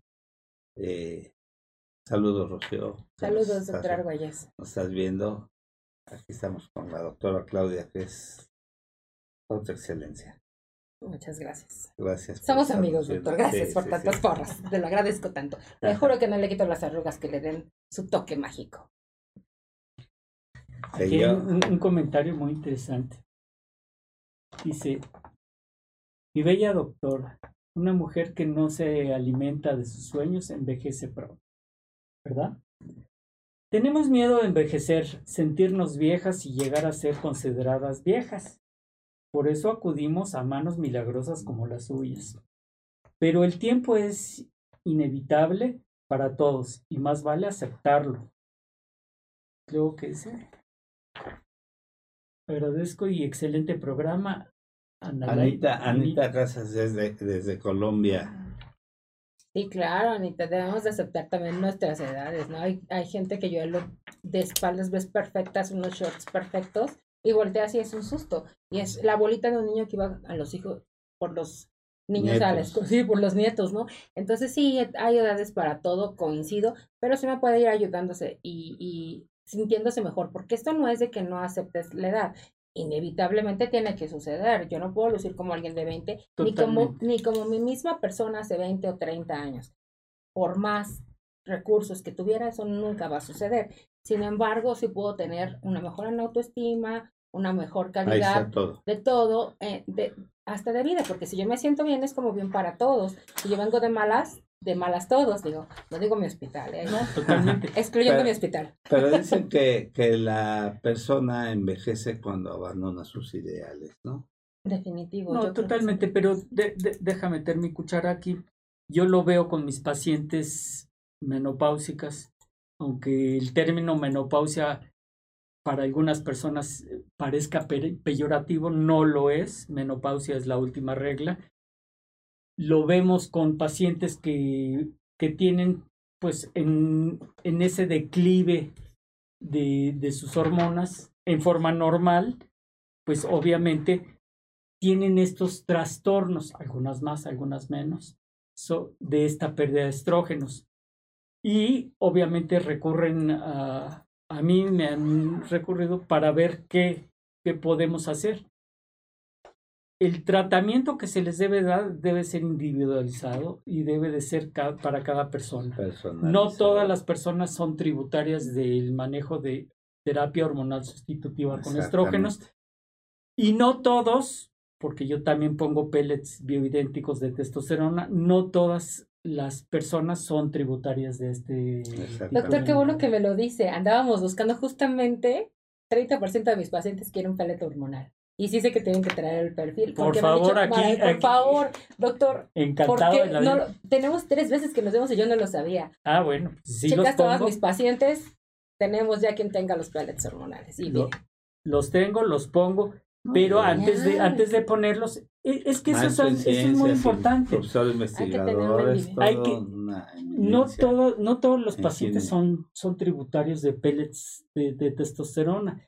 Porque también esa es otra, otra mm, cuestión de, mucha gente, que la gente piensa que el pellet le va a resolver sus problemas, inclusive maritales. Al, al, y no, la, el hecho de poner pellets de testosterona a una, a una persona, primero tenemos que estudiar a la paciente.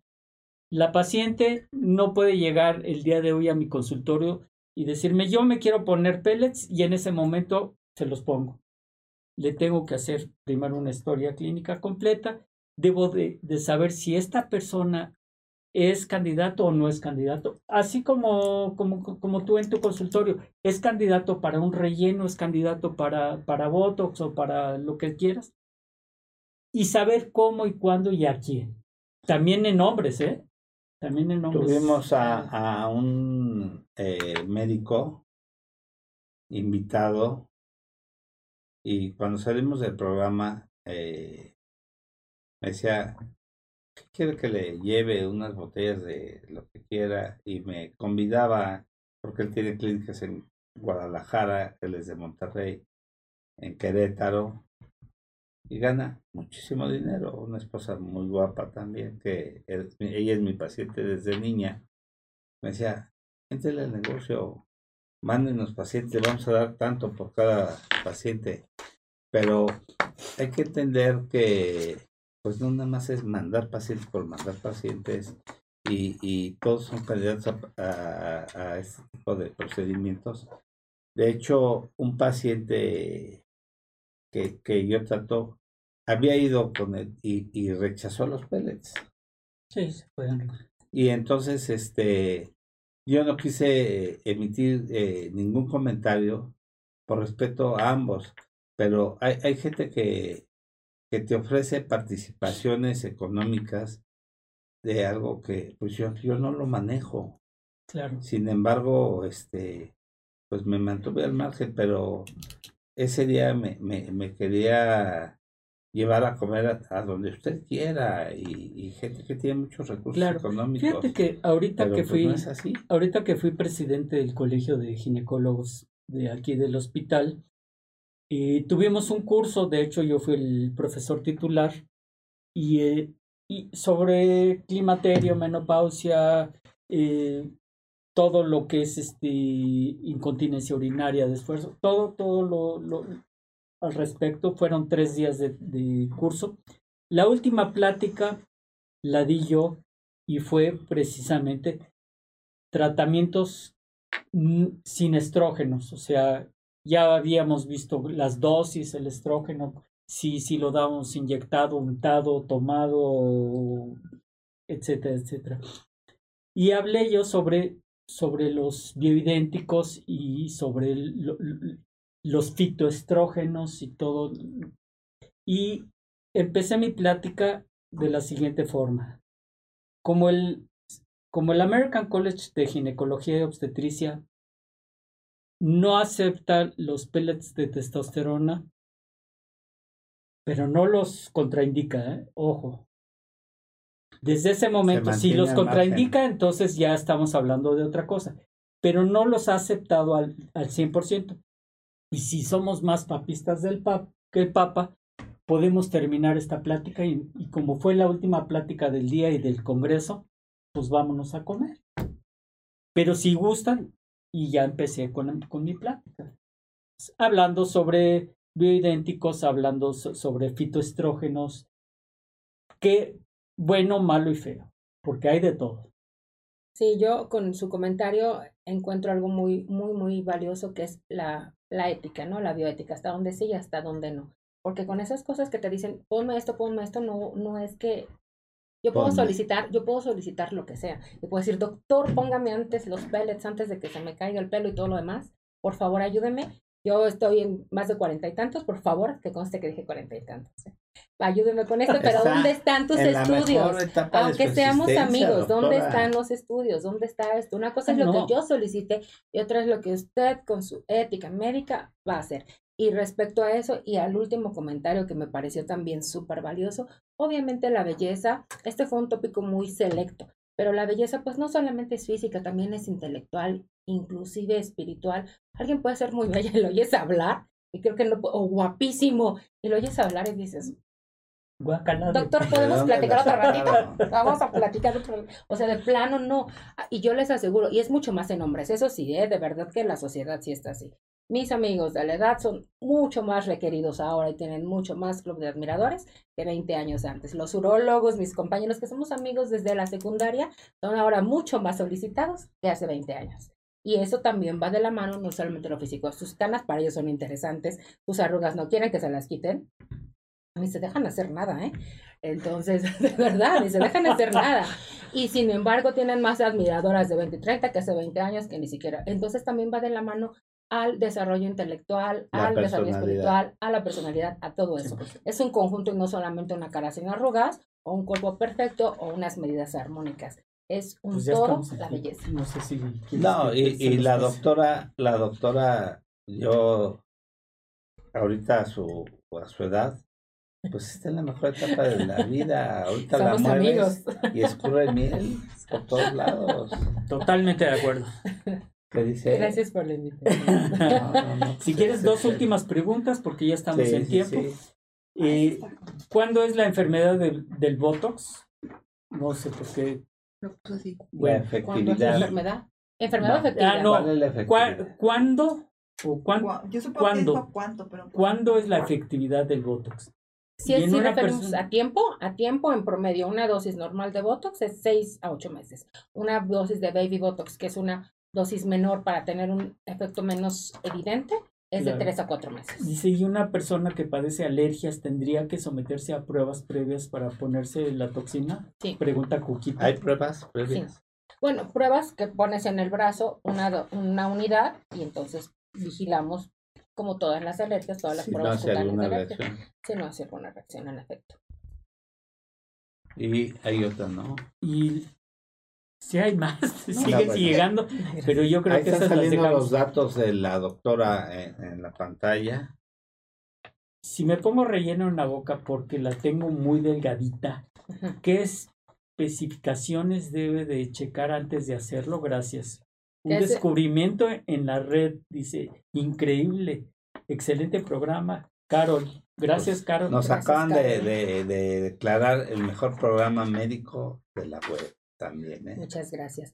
Sí, Carol, que sea un profesional de la salud, esto es un médico, de preferencia un dermatólogo, un cirujano plástico, que vaya a darle la calidad del servicio que usted requiere y que se vaya a ver linda con lo que está buscando. Sí, y depende también el grosor de los labios, la, la fisionomía de su cara y, qué tipo de, de, relleno necesita y la cantidad, la calidad, y, y este pues no van a dejar unos labios ahí que, que sean eh, que pierda la, la, armonía de su cara, ¿no?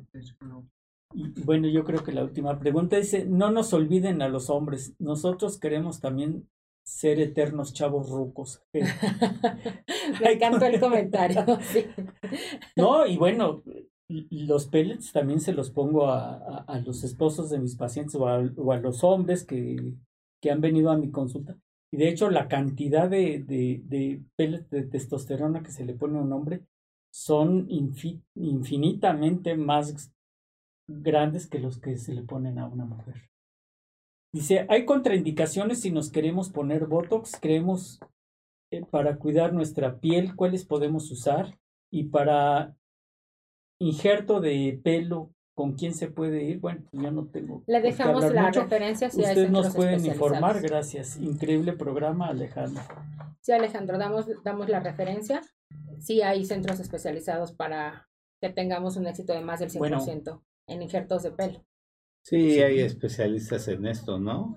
Bueno, hay tanto dermatólogos como cirujanos plásticos, pero que tienen ya un adiestramiento en pelo. Aparte de la especialidad, es otra subespecialidad todavía más. Porque además lo, lo del pelo es pelo por pelo, ¿no? Pelo por pelo, así es.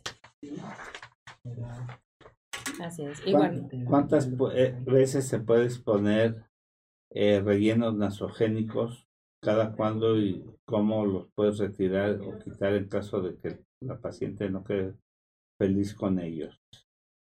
El, el tipo de relleno puede ser hasta 6, bueno, es lo que máximo que se ha puesto en todos los talleres, hasta 6, o sea, 6 mililitros en, en cada surco nasogeniano.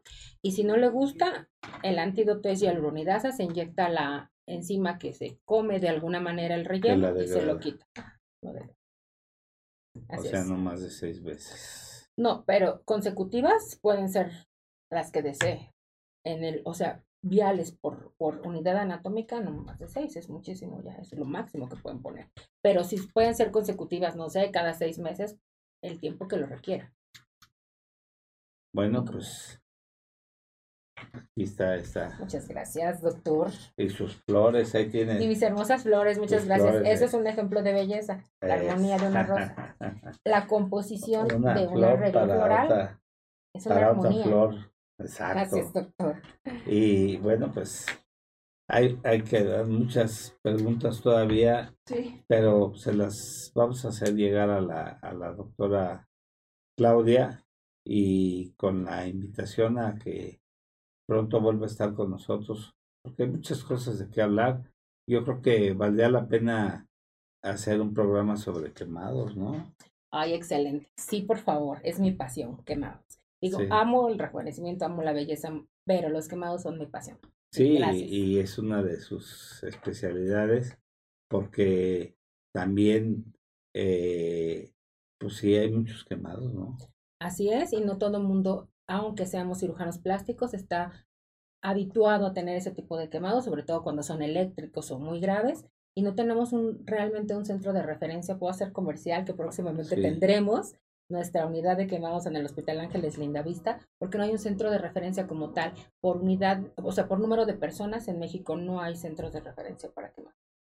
Solamente y eso es muy importante porque yo recuerdo que cuando estaba yo en el hospital de Pemex, eh, pues se manejaban ahí los quemados y, bueno, superficiales, porque cuando les llega a las vías respiratorias, la, las consecuencias son muy, muy, muy graves, pero que manejan, manejan las, manejan las máscaras este tipo Jobs y, y alta tensión y las cicatrices y el manejo de esos, pues ahora con lo que veo que manejan la, las lipotransferencias y todo eso, han avanzado bastante los manejos y, y la, las perspectivas y las cuestiones de los pacientes quemados, hay otra mejoría este y un futuro mejor para ellos, ¿no?